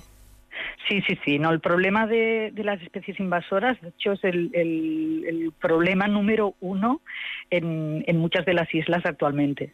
Evidentemente, evidentemente la, la pérdida de hábitat, que es la- el problema mm, principal ¿no? a nivel de, de tanto de ecosistemas, te- mm, o sea, de continentales como de islas, eh, la pérdida de, de hábitat es importantísimo, ha sido uno de los grave, de las más graves amenazas, pero en las islas concretamente el problema de las invasoras pues también ahora es, eh, es el problema más acuciante, ¿no? En el que hay que luchar contra ello porque la, llegada de, de especies invasoras a las islas es muy mm, la, la frecuencia es, es muy muy alta. Entonces, en parte mm, también debería ser más fácil de poderlo controlar, ¿no? Porque todo entra o por, ¿no? por avión o por barco. Sin embargo, no hay una regulación buena en muchos casos y eso y se nos cuelan muchísimas especies, ¿no?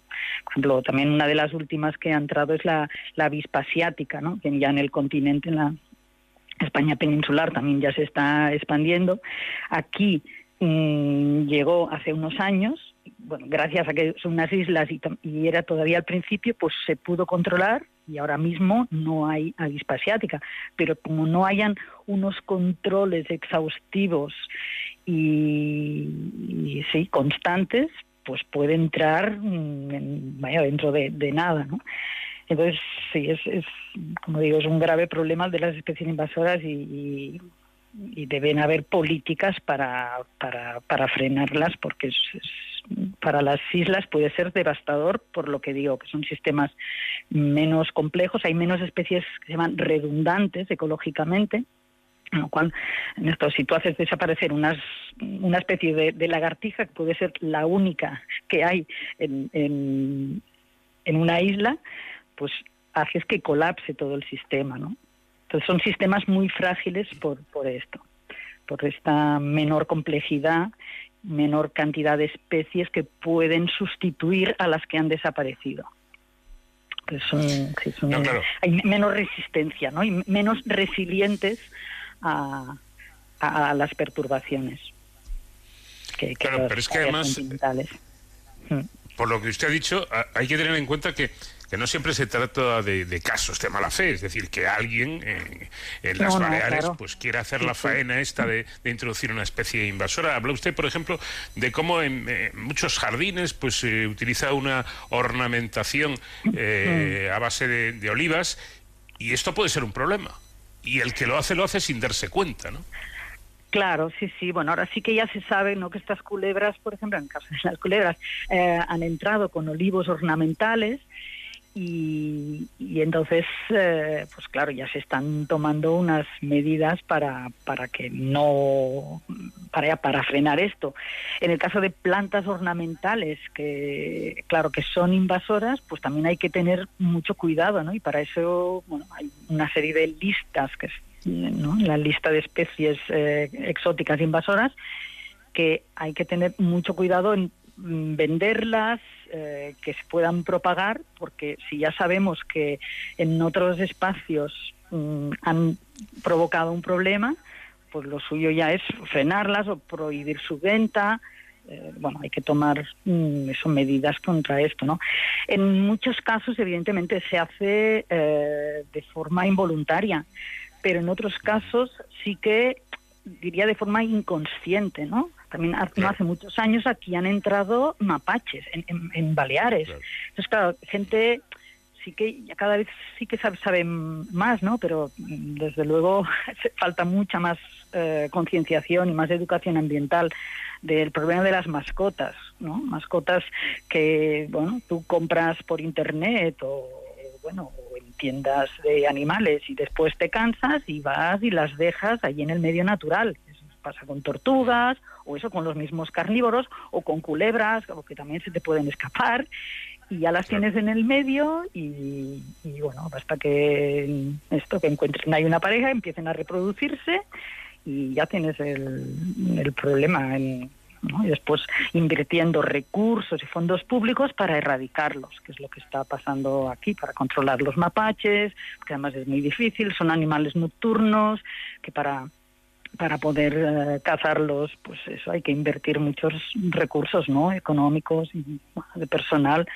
Entonces mejor mitigar, o sea, frenar el problema, pre- prevenirlo, que después tener que que eso, que intentar solucionarlo, que en muchos casos, además cuando ya la invasión es demasiado grande, allí ya también está demostrado científicamente que es imposible de erradicarlo, ¿no? El caso de la avispa asiática, por ejemplo, como era al principio de la invasión, ahí sí que si pones recursos, pues lo, eliminas. Pero ya cuando una especie invasora se te ha, mm, ¿no? ha invadido toda la isla o gran parte de la isla, allí ya es muy, muy difícil. Ya. Eh, todo esto de lo que estamos hablando eh, podría eh, suponer, en el peor de los casos, en el peor de, los escenarios, eh, el peligro de desaparición de las islas tal como las conocemos. Bueno, claro, sí, sí, muchas islas están ya no tienen nada que ver con, lo que eran, ¿no? Otro caso que ahora me ha venido a la mente es la isla de Guam, una isla que pertenece a, Estados Unidos. Es una isla donde también introdujeron eh, una culebra y esa culebra hizo desaparecer todas las especies de aves. Entonces es una isla sin pájaros. Entonces, claro, o sea, la isla sigue ahí, pero todo el funcionamiento de la isla mm, ha cambiado completamente, ¿no? Todas esas especies de plantas que dependían de esos pájaros, eh, eso para polinizarlos o para mover las semillas de un sitio a otro de la isla, pues, pues ya no están. Y, y no hay nadie que ejerza esa función. Entonces, eso es, el- es un sistema que ha colapsado y cada vez tenemos más ejemplos de islas que están colapsando debido a, a, a esta, bueno, estas invasiones o, bueno, pérdida de hábitat. Claro, si, si conviertes Mallorca, por ejemplo, ¿no? en todo de campos de golf, que para algunos hace muchos años, pues decían, bueno, aquí hay mucho verde, aquí puede ser, pues claro, la, la isla sí seguirá siendo una isla, pero ya no, no funcionando como una, como una isla como debería, ¿no?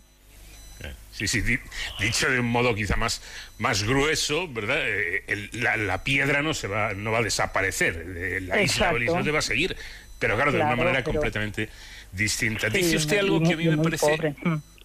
Claro. Dice usted algo que a mí me parece muy importante. Eh, habla de las de las miles, miles de islas que, que existen en el mundo y- y- y, curiosamente la gran mayoría no han sido exploradas. Y resulta que debido a los efectos del cambio global, mucha de la biodiversidad que hay en, en esas islas está desapareciendo antes de que ustedes, los expertos, los científicos, Claro. las puedan conocer. Sí, sí, sí. Bueno, en el continente también está pasando pasando esto, que hay muchas especies, ¿no? Y, y además no solamente son insectos pequeñitos o no sé, o ranitas minúsculas, pueden ser animales grandes, incluso primates, ¿no? En la selva amazónica que pueden estar descubriéndose recientemente. O sea, no sabemos, no conocemos mm, toda la biodiversidad de, de la Tierra. Y en el caso de las islas, mucho menos, ¿por qué? Pues porque, porque mm, para llegar a algunas islas de estas aisladas, eso, remotas y de, fácil, de difícil acceso, pues allí los además relativamente pocos eh, científicos que trabajamos en islas, y dado que hay tantas islas, pues no hemos llegado a ellas. Y como he dicho al principio, hay tantas especies que al vivir en, en ahí aislados, pues han especiado y, y, tienen especies endémicas a esas islas eh, en gran cantidad, pues claro, si no llegas a esa isla, pues no, no estás descubriendo todo lo que tiene, ¿no? Entonces es segurísimo que, muchísimas especies desaparecen, pues claro, porque si llega a esa isla de forma eso pues por ejemplo pues ratas no que pueden llegar con los barcos o entonces puede ser que altere todo el ecosistema mmm, desaparezcan muchas especies y los científicos no han llegado antes para descubrirlas Vaya, estoy, estoy segura que, que, está pasando en, en, muchas islas, porque eso porque hay miles y miles de, de islas en el planeta. Mm.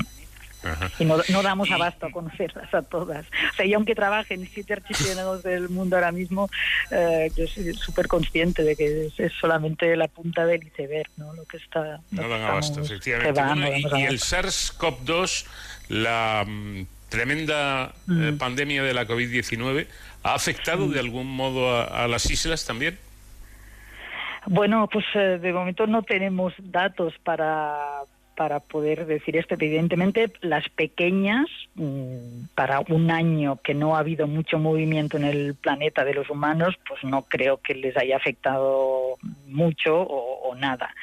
En, es, en, en, islas grandes, pues por ejemplo como Mallorca, claro, ese todo este 2020, donde, mm, y sobre todo ¿no? en la época de, confinamiento, que además era la primavera, pues no había más que, ver la cantidad de flores que había, que además coincidió con un año eh, relativamente lluvioso, era una explosión de, de, vida que yo podía ver desde mi ventana y bueno, yendo a pasar a, pasear a mi perro, que afortunadamente al tener un perro pues podía ir a, a, pasear un poco por la por el bosque que tengo cerca de mi casa y era una explosión de, entonces yo pensaba esto ahora la fauna está mucho bueno pues eso campa a sus anchas sin ningún no sin sin, sin, sin, sin ruido de que hacemos los humanos con nuestros coches, pues, mmm, sin también eh, la fauna de, del mar, pues ahí sin haber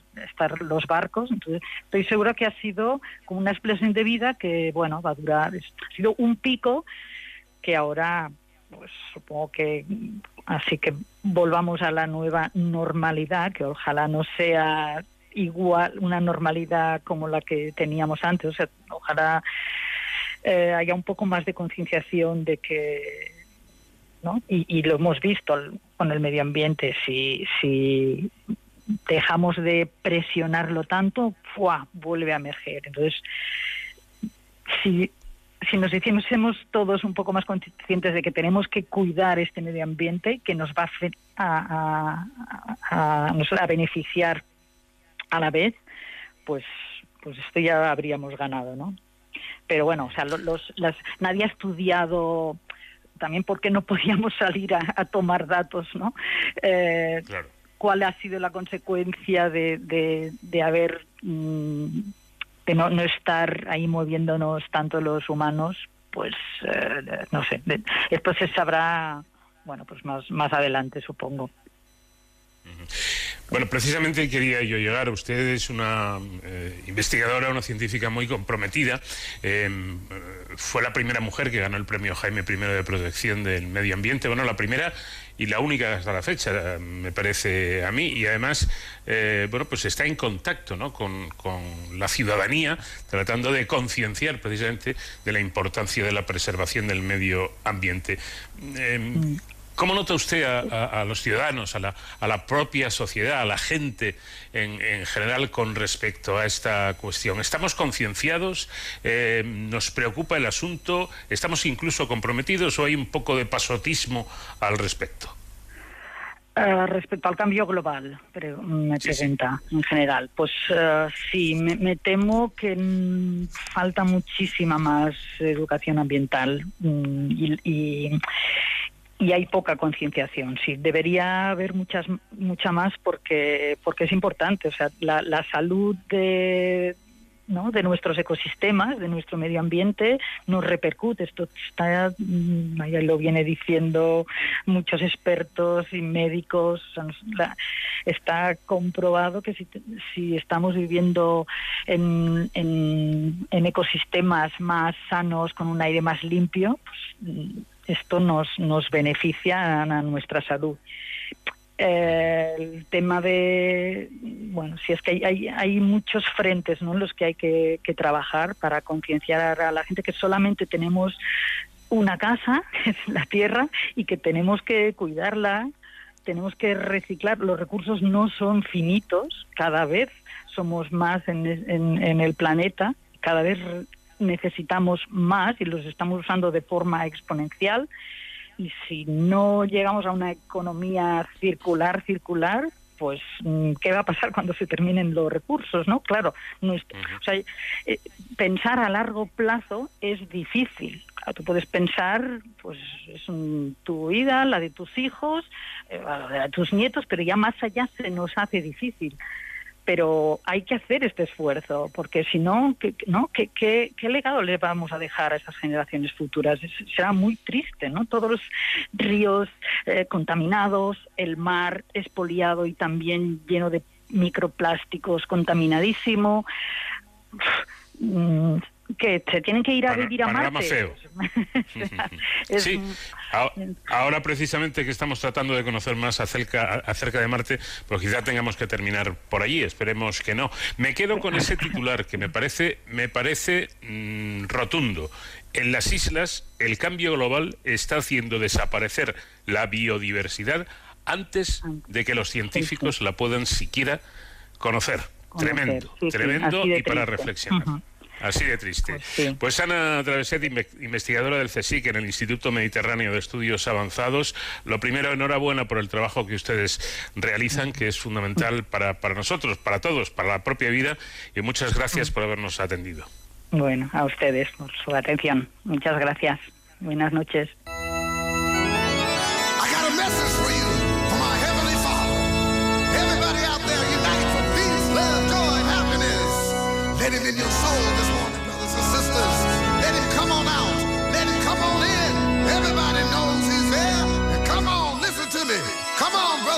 Sisters. Sanctify, sanctify, sanctify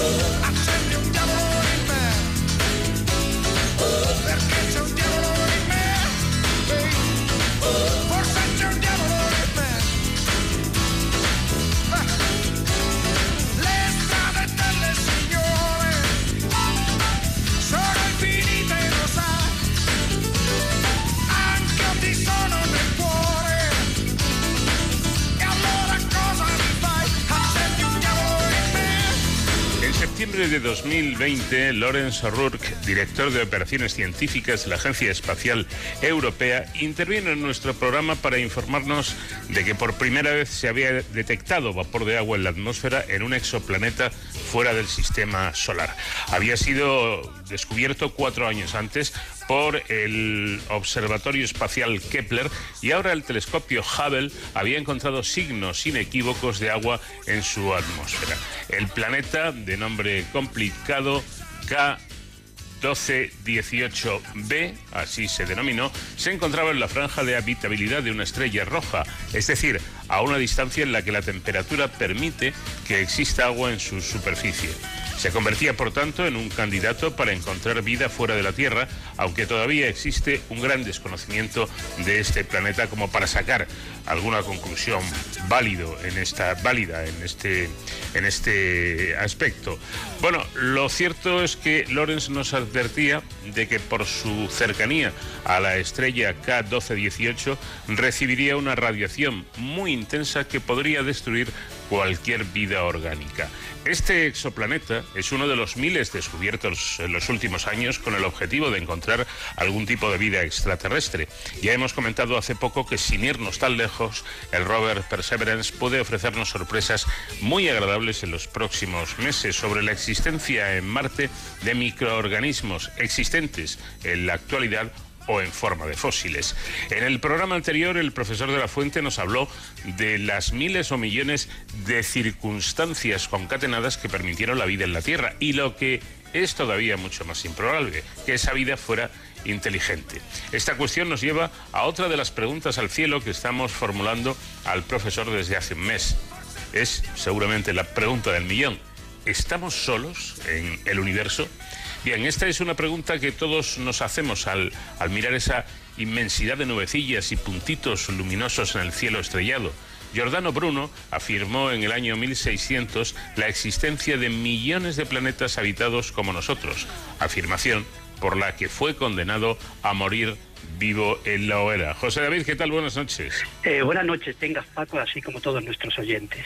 Bueno, espero no quedar eh, yo para la pira, que no me manden para la pira, ¿verdad? Pero te hago esa pregunta. ¿Estamos realmente solos en este universo? Pues mira, nadie puede contestar todavía esta pregunta de forma rigurosa y debemos dejar a un lado conjeturas o creencias. Es cierto que la mayoría de las personas responde que sí, que aunque la vida inteligente exige muchas condiciones, como has mencionado, como en el universo hay billones y billones con B de estrellas, pues malo ha de ser que en alguna no haya habido, hay o habrá una civilización como la nuestra o más adelantada.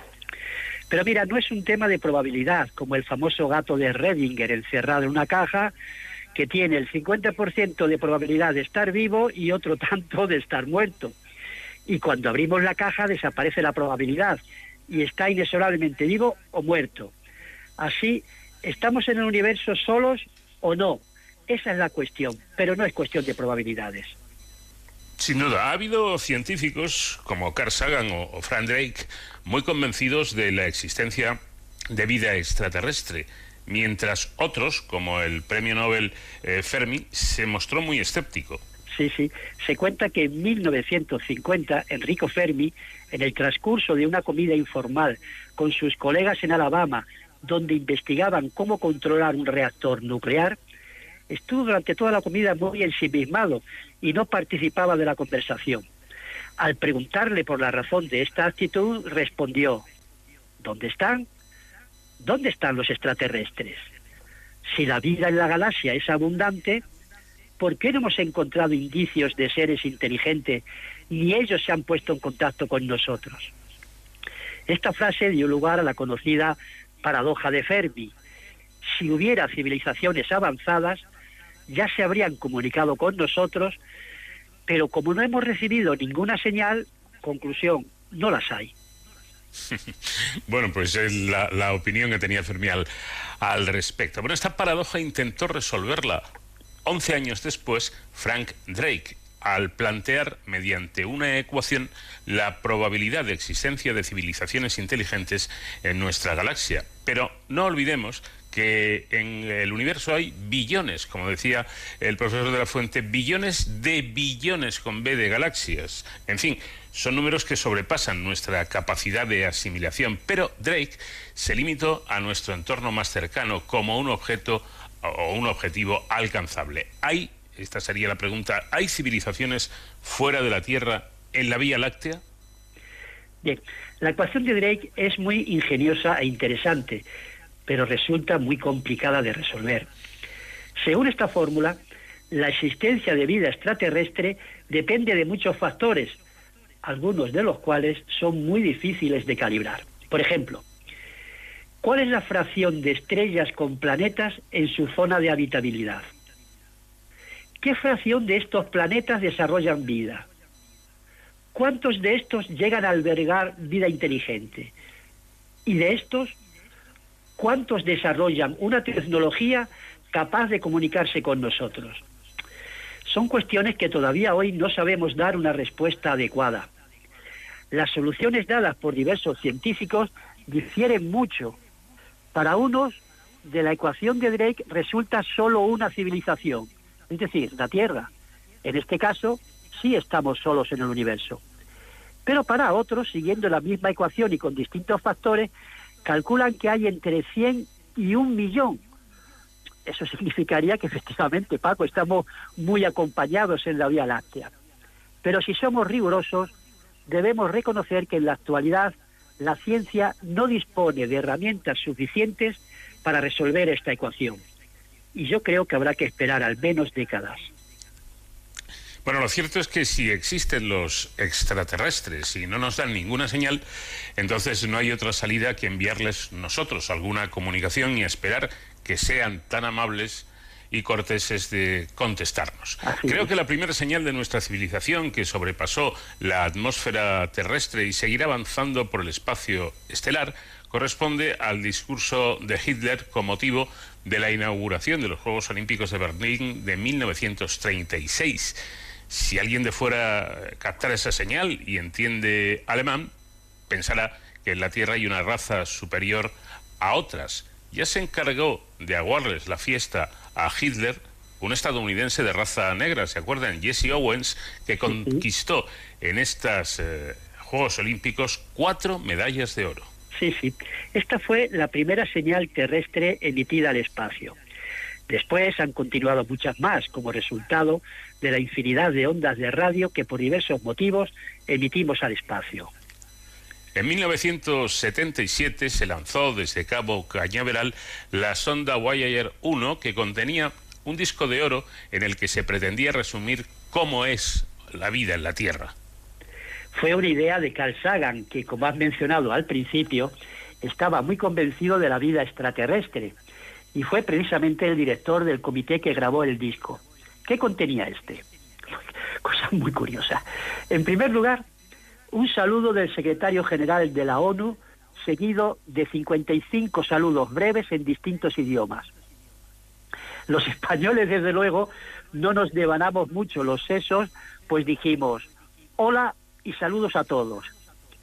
Los portugueses, en cambio, se esperaron más al desear paz y felicidad a todos.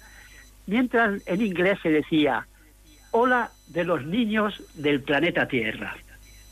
Bueno, también contenía el, el, disco sonidos representativos de la vida cotidiana y música de diversos tipos. En efecto, había sonidos de la lluvia, del crujir del fuego, del viento, de las olas del mar, del estallido de un volcán o de un terremoto, del paso de un tren, de una carcajada, así como de sonidos emitidos por distintos animales, como un perro, un pájaro o un caballo. ¿Y, la música que escogieron? Pues mira, el segundo concierto de Brandenburgo de Bach, Johnny B. Good de Chuck Berry, el aria de la noche de la flauta mágica de Mozart, la consagración de la primavera de Stravinsky, y luego después música de jazz de Louis Armstrong y melodías tradicionales de algunos países. Mira, Paco, sería interesante que nuestros, nuestras oyentes escogieran la música que mejor representara, según su punto de vista, a la Tierra en este arte y nos lo enviaran.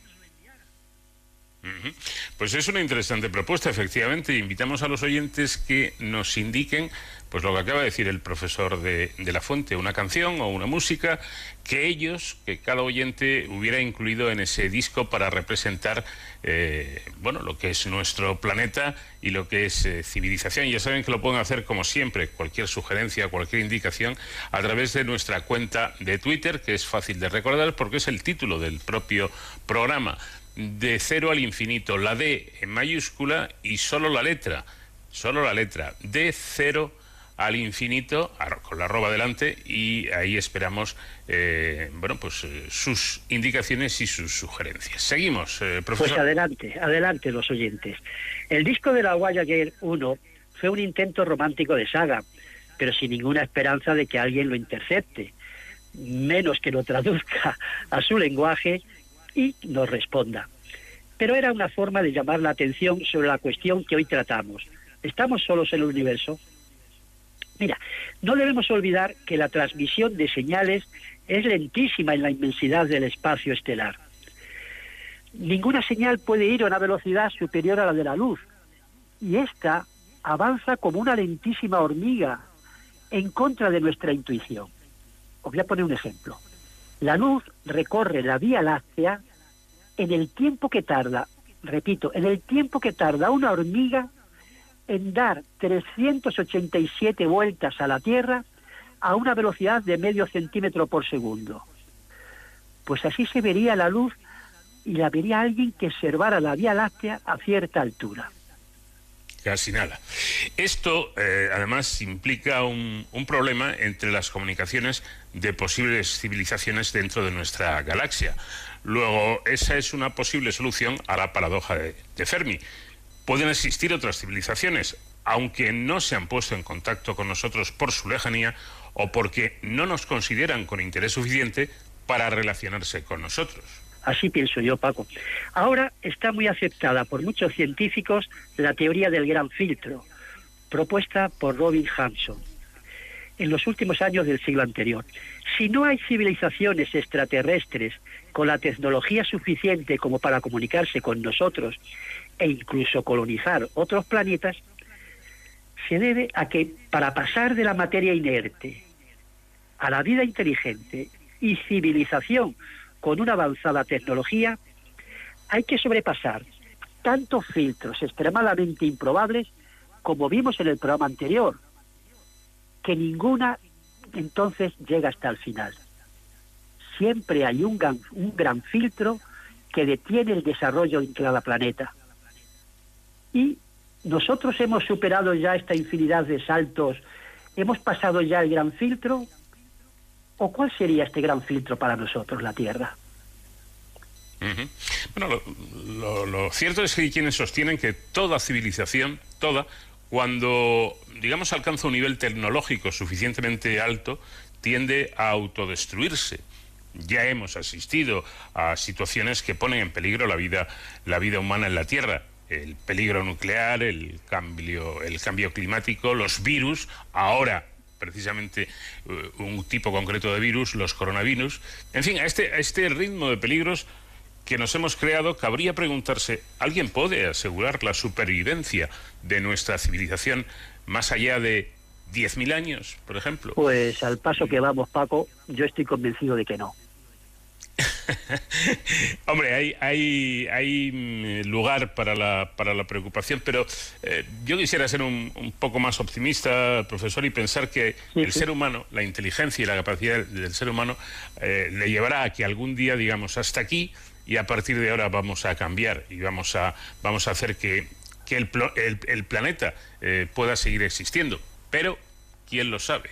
Por cierto, respecto a si hay vida eh, fuera de nuestro planeta, yo, mm, yo me temo que sí. Yo, decir, me- resulta muy difícil imaginar un espacio tan grande como es el universo y que solo en un pequeño planeta como es la Tierra haya vida. Otra cosa es a las distancias a las que pueda existir esa vida y en eso soy más pesimista. Creo que o muchísimo, muchísimo, muchísimo cambia esto o sería directamente imposible podernos comunicar eh, fuera, fuera de nuestro, dentro de un entorno, digamos, razonable. Y las distancias en el universo no son nada razonables. Pero en fin, es solo una, una teoría personal mía. Gracias, como siempre, José David, y te espero la próxima semana para seguir poniendo el cielo en apuros, haciéndole preguntas. Eso esperemos. Un abrazo a ti y a todos nuestros oyentes.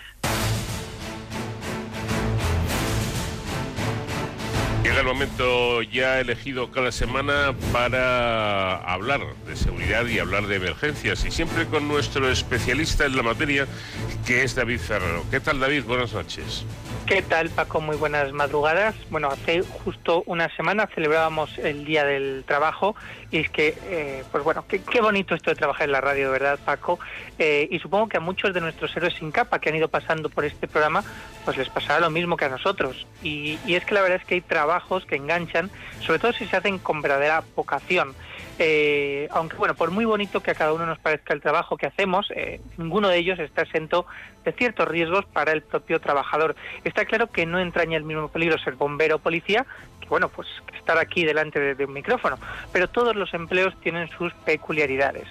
Y, bueno, pues con motivo de este Día del Trabajador que celebramos justo hace una semana, hemos querido acercarnos a esos profesionales que se encargan de velar por la salud en el entorno laboral y para ello hemos querido contar con Mireia Rifá, que es vicepresidenta de la Asociación de Especialistas en Prevención y Salud Laboral. Señora Rifá, buenas noches.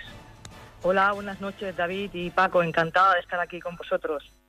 Bueno, el placer es nuestro. Eh, la figura de especialista en prevención de riesgos laborales eh, se ha visibilizado mucho en los últimos años. Eh, ¿Se trata esto de una moda o, estamos ante una verdadera conciencia social sobre la importancia de la salud en el trabajo? Bueno, es una muy buena pregunta y más habiendo celebrado hace poco nuestro nuestro día. Eh, en este tema, bueno, hemos avanzado mucho, pero todavía nos queda mucho por hacer. ¿Y en qué nos basamos principalmente? En las estadísticas. Eh, si nos hacemos una visión a lo largo de, desde el año 96 hasta el año 2019, ha habido un total de 16, más de 16 millones de trabajadores que han sufrido un accidente con baja laboral pero es que ha habido un total de 18.729 fallecidos. La verdad, son cifras espeluznantes.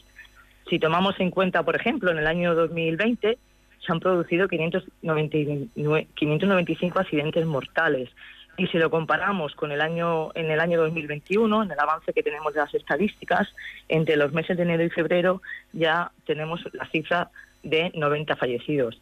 Pero claro, si lo juntamos todavía esto con la pandemia, que pensamos que los meses durante los meses de confinamiento no hubo tantos accidentes, porque nos centramos sobre todo en la prevención de, del COVID-19, pues con la comparativa entre los meses de enero de 2019, de, de, enero a mayo de 2019, frente a los de enero a mayo de 2020, se produjeron 38 fallecimientos más en el, en durante el periodo de 2020, con lo cual quiere decir que hay un realmente hay un problema. Con esto qué quiero decir que la seguridad de salud en el trabajo realmente no es una moda, sino que estamos hablando de personas. Y cada fallecimiento o accidente grave tiene muchísimas repercusiones para el trabajador porque provoca ausencia en su familia y en el entorno laboral. Lo que sí que nos ha puesto de manifiesto la, la pandemia es la importancia que tenemos de y la relevancia que tiene la adopción de, de, de medidas de prevención en todos los niveles, en todos los estamentos de la, de la empresa, porque al fin y al cabo hay que tener en cuenta que los trabajadores son los protagonistas de las empresas. Eh, los profesionales precisamente, de la ¿qué, ¿qué, obligaciones sí, sí. tienen las empresas con respecto a la, a la salud del trabajo? Bueno, eh, todo el marco normativo español relativo a prevención se basa en, el, en la ley 31 95, que además establece en su artículo 14.2 que el empresario debe garantizar la seguridad y salud de los trabajadores a su servicio en todos los aspectos relacionados con el trabajo. ¿Qué implica esto? Que la actividad preventiva y la adopción de medidas debe ser necesaria debe eh, incorporar el empresario en todos los estamentos de la empresa. Quiere decir, igual que hacemos estrategias empresariales a nivel económico, a nivel de innovación, la, la seguridad y salud es un estamento, dijéramos, transversal que se debe incluir en todas las acciones que toma la empresa. Con lo cual, viene regulado ya desde la propia ley, desde el año 95. ¿Y, y quién se encarga de, de implementar estas estrategias, eh, de que esto eh, se lleve a cabo en una empresa? ¿Qué perfil, qué formación deben tener los responsables de prevención de riesgos? Bueno, esto nos viene derivado del, Real Decreto 39-97 que establece que hay varias fórmulas para poder gestionar la prevención dentro de una empresa, ¿no? Desde que lo pueda asumir el propio empresario, dependiendo de unas ciertas características, hasta la figura de una, de una persona que se llama trabajador designado o la constitución de un servicio de prevención ajeno o propio o mancomunado. Existen varios perfiles, ¿no? Entonces, en función de las características de la empresa, pues debe, puede optar a distintas fórmulas para gestionar la prevención dentro de su empresa. Es cierto y verdad que en España lo más común es que se haga a través de un servicio de prevención ajeno, puesto que mm, hay muchas eh, características que tanto el empresario propio, propiamente él, como los trabajadores designados no son capaces de asumir. Póngase, por ejemplo, la vigilancia de la salud en referencia a la segunda parte de la pregunta que me hacías de qué, formación deben tener los responsables de, prevención, bueno, nuestra formación viene definida a través de un máster eh, universitario que de unas 600 horas formativas que hasta ahora tenía mucha tiene mucho perfil técnico y eh, que ahora mismo se ha visto que necesitamos una revisión de dicha formación porque lo que se conoce como las soft skills, ¿no? liderazgo, eh, innovación y demás no se ha visto no se ven incluidas dentro de esta formación y se nos hace realmente necesaria para poder seguir siendo líderes de prevención dentro de, las empresas. Hablaba antes de, la pandemia, de la COVID-19. Eh, esto trajo eh, el teletrabajo que aún se mantiene en muchas empresas, pero bueno, poco a poco los trabajadores van volviendo al trabajo presencial en determinados casos. ¿Estamos lo suficientemente preparados para evitar el, contagio y se ha contado con la información necesaria por parte de los responsables de, prevención? Bueno, esto es una buena pregunta. No hay que obviar que conforme ha ido evolucionando la pandemia, pues se han ido adquiriendo conocimientos mucho más profundos sobre el comportamiento del virus y por eso las medidas a implantar han ido variando a lo largo del tiempo. ¿Qué quiere decir? Que hay ciertas medidas que se han mantenido a lo largo del tiempo, como por ejemplo la higiene de manos, la distancia social, pero otras se han ido incorporando como el uso de las mascarillas o la introducción de, nuevas medidas de ventilación dentro de los espacios. ¿Vale? Ha habido cierto que ha habido ciertos momentos que ha habido falta de información, pero bueno, no es que fuera a nivel propio nuestro, sí que era a nivel internacional, puesto que no se conocía realmente cómo era el virus, cómo actuaba y qué medidas efectivas a, actuar contra él. Pero hemos sido muy eh, resilientes, hemos tenido mucha agilidad en la introducción de los cambios y las medidas y de ello la prueba está en que eh, ha habido 13 revisiones de los protocolos de actuación de los servicios de prevención frente al COVID-19, con lo cual en un año 13 revisiones significa que hemos sido muy ágiles en la hora de la toma de adopción de medidas. Hemos, se han creado protocolos de actuación tanto técnicos como médicos que sí que garantizan la aplicación de medidas de protección adecuadas a los trabajadores, pero es cierto que en ciertos entornos estas medidas no se están tomando con la rigurosidad que se debe y eso provoca, lógicamente, contagios. No hay que tener en cuenta que la mascarilla no es solamente una de las medidas, sino que existen otras muchas que no se deben obviar para poder evitar los contagios del COVID-19 dentro de los entornos. Bueno, aquí siempre eh, nos gusta hablar en esta sección de los que cuidan a quienes nos cuidan, ¿no? Y es que es especialmente complicada la salud laboral en el entorno de los servicios de emergencia, por ejemplo, ¿no? De los servicios de seguridad. Eh, aunque es un ámbito muy amplio, pero ¿cuáles serían las medidas de prevención más importantes que deben tomar estos profesionales? Bueno, cierto, ¿eh? Los profesionales de los servicios de emergencia han sido héroes durante esta pandemia siempre lo han sido, pero durante esa pandemia mucho más, ¿no? Porque ya que en ellos ha recaído parte de la gestión de la misma y además han sido uno de los primeros eslabones de la cadena que se han visto expuestos. A nivel preventivo, una parte muy importante es que no hay que olvidar los que ya estaban, sus riesgos que ya estaban evaluados anteriormente. Llámese a, nivel ergonómico, seguridad vial, prevención de los trastornos musculoesqueléticos. Ese tipo de, de riesgos que hemos visto que durante la pandemia muchas veces los que ya existían se han olvidado en este tipo, en el servicio de emergencias, con mucha más razón no se deben olvidar. Por supuesto, todas las medidas de prevención de contagio frente al riesgo biológico, que es lo que nos implica la pandemia del COVID-19, también se deben tener muy en cuenta, pero hay que tener en cuenta hoy en día, y además se ha puesto ya de relevancia en todos los medios, los factores psicosociales. Estas personas han sufrido una excesiva carga de trabajo, han tenido que gestionar el estrés, han tenido que ser capaces de necesidad tomar decisiones de manera muy inmediata y también han tenido mucho peso el trabajo emocional. Por lo tanto, hay que tener mucho control sobre ese tipo de riesgos y llevarlos siempre a cabo, eh, evaluándolos y aplicando las medidas pertinentes para que no sufran añadidos a los que ya tenían de antes otros riesgos más o otros eh, peligros añadidos. Pues con estos consejos que además yo creo que todos podemos aplicar alguno en nuestra vida cotidiana, aunque no seamos eh, profesionales de las emergencias, eh, nos quedamos con estos consejos. Mireia Rifá, vicepresidenta de APSAL, la Asociación de Especialistas en Prevención y Salud Laboral, muchísimas gracias por este eh, enriquecedor acercamiento ¿no? a la prevención de riesgos laborales. Muchas gracias a vosotros, un placer. Pues hasta aquí llegamos por esta semana. Gracias a ti también, David, y te esperamos en siete días. Nos vemos la semana que viene, mejor dicho, nos escuchamos y hasta entonces ya saben, protéjanse. De cero al infinito.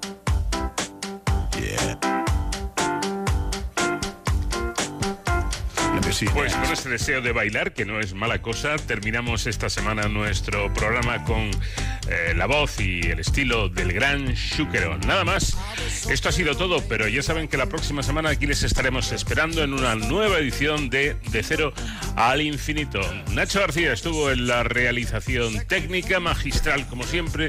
Les habló Paco de León. Adiós.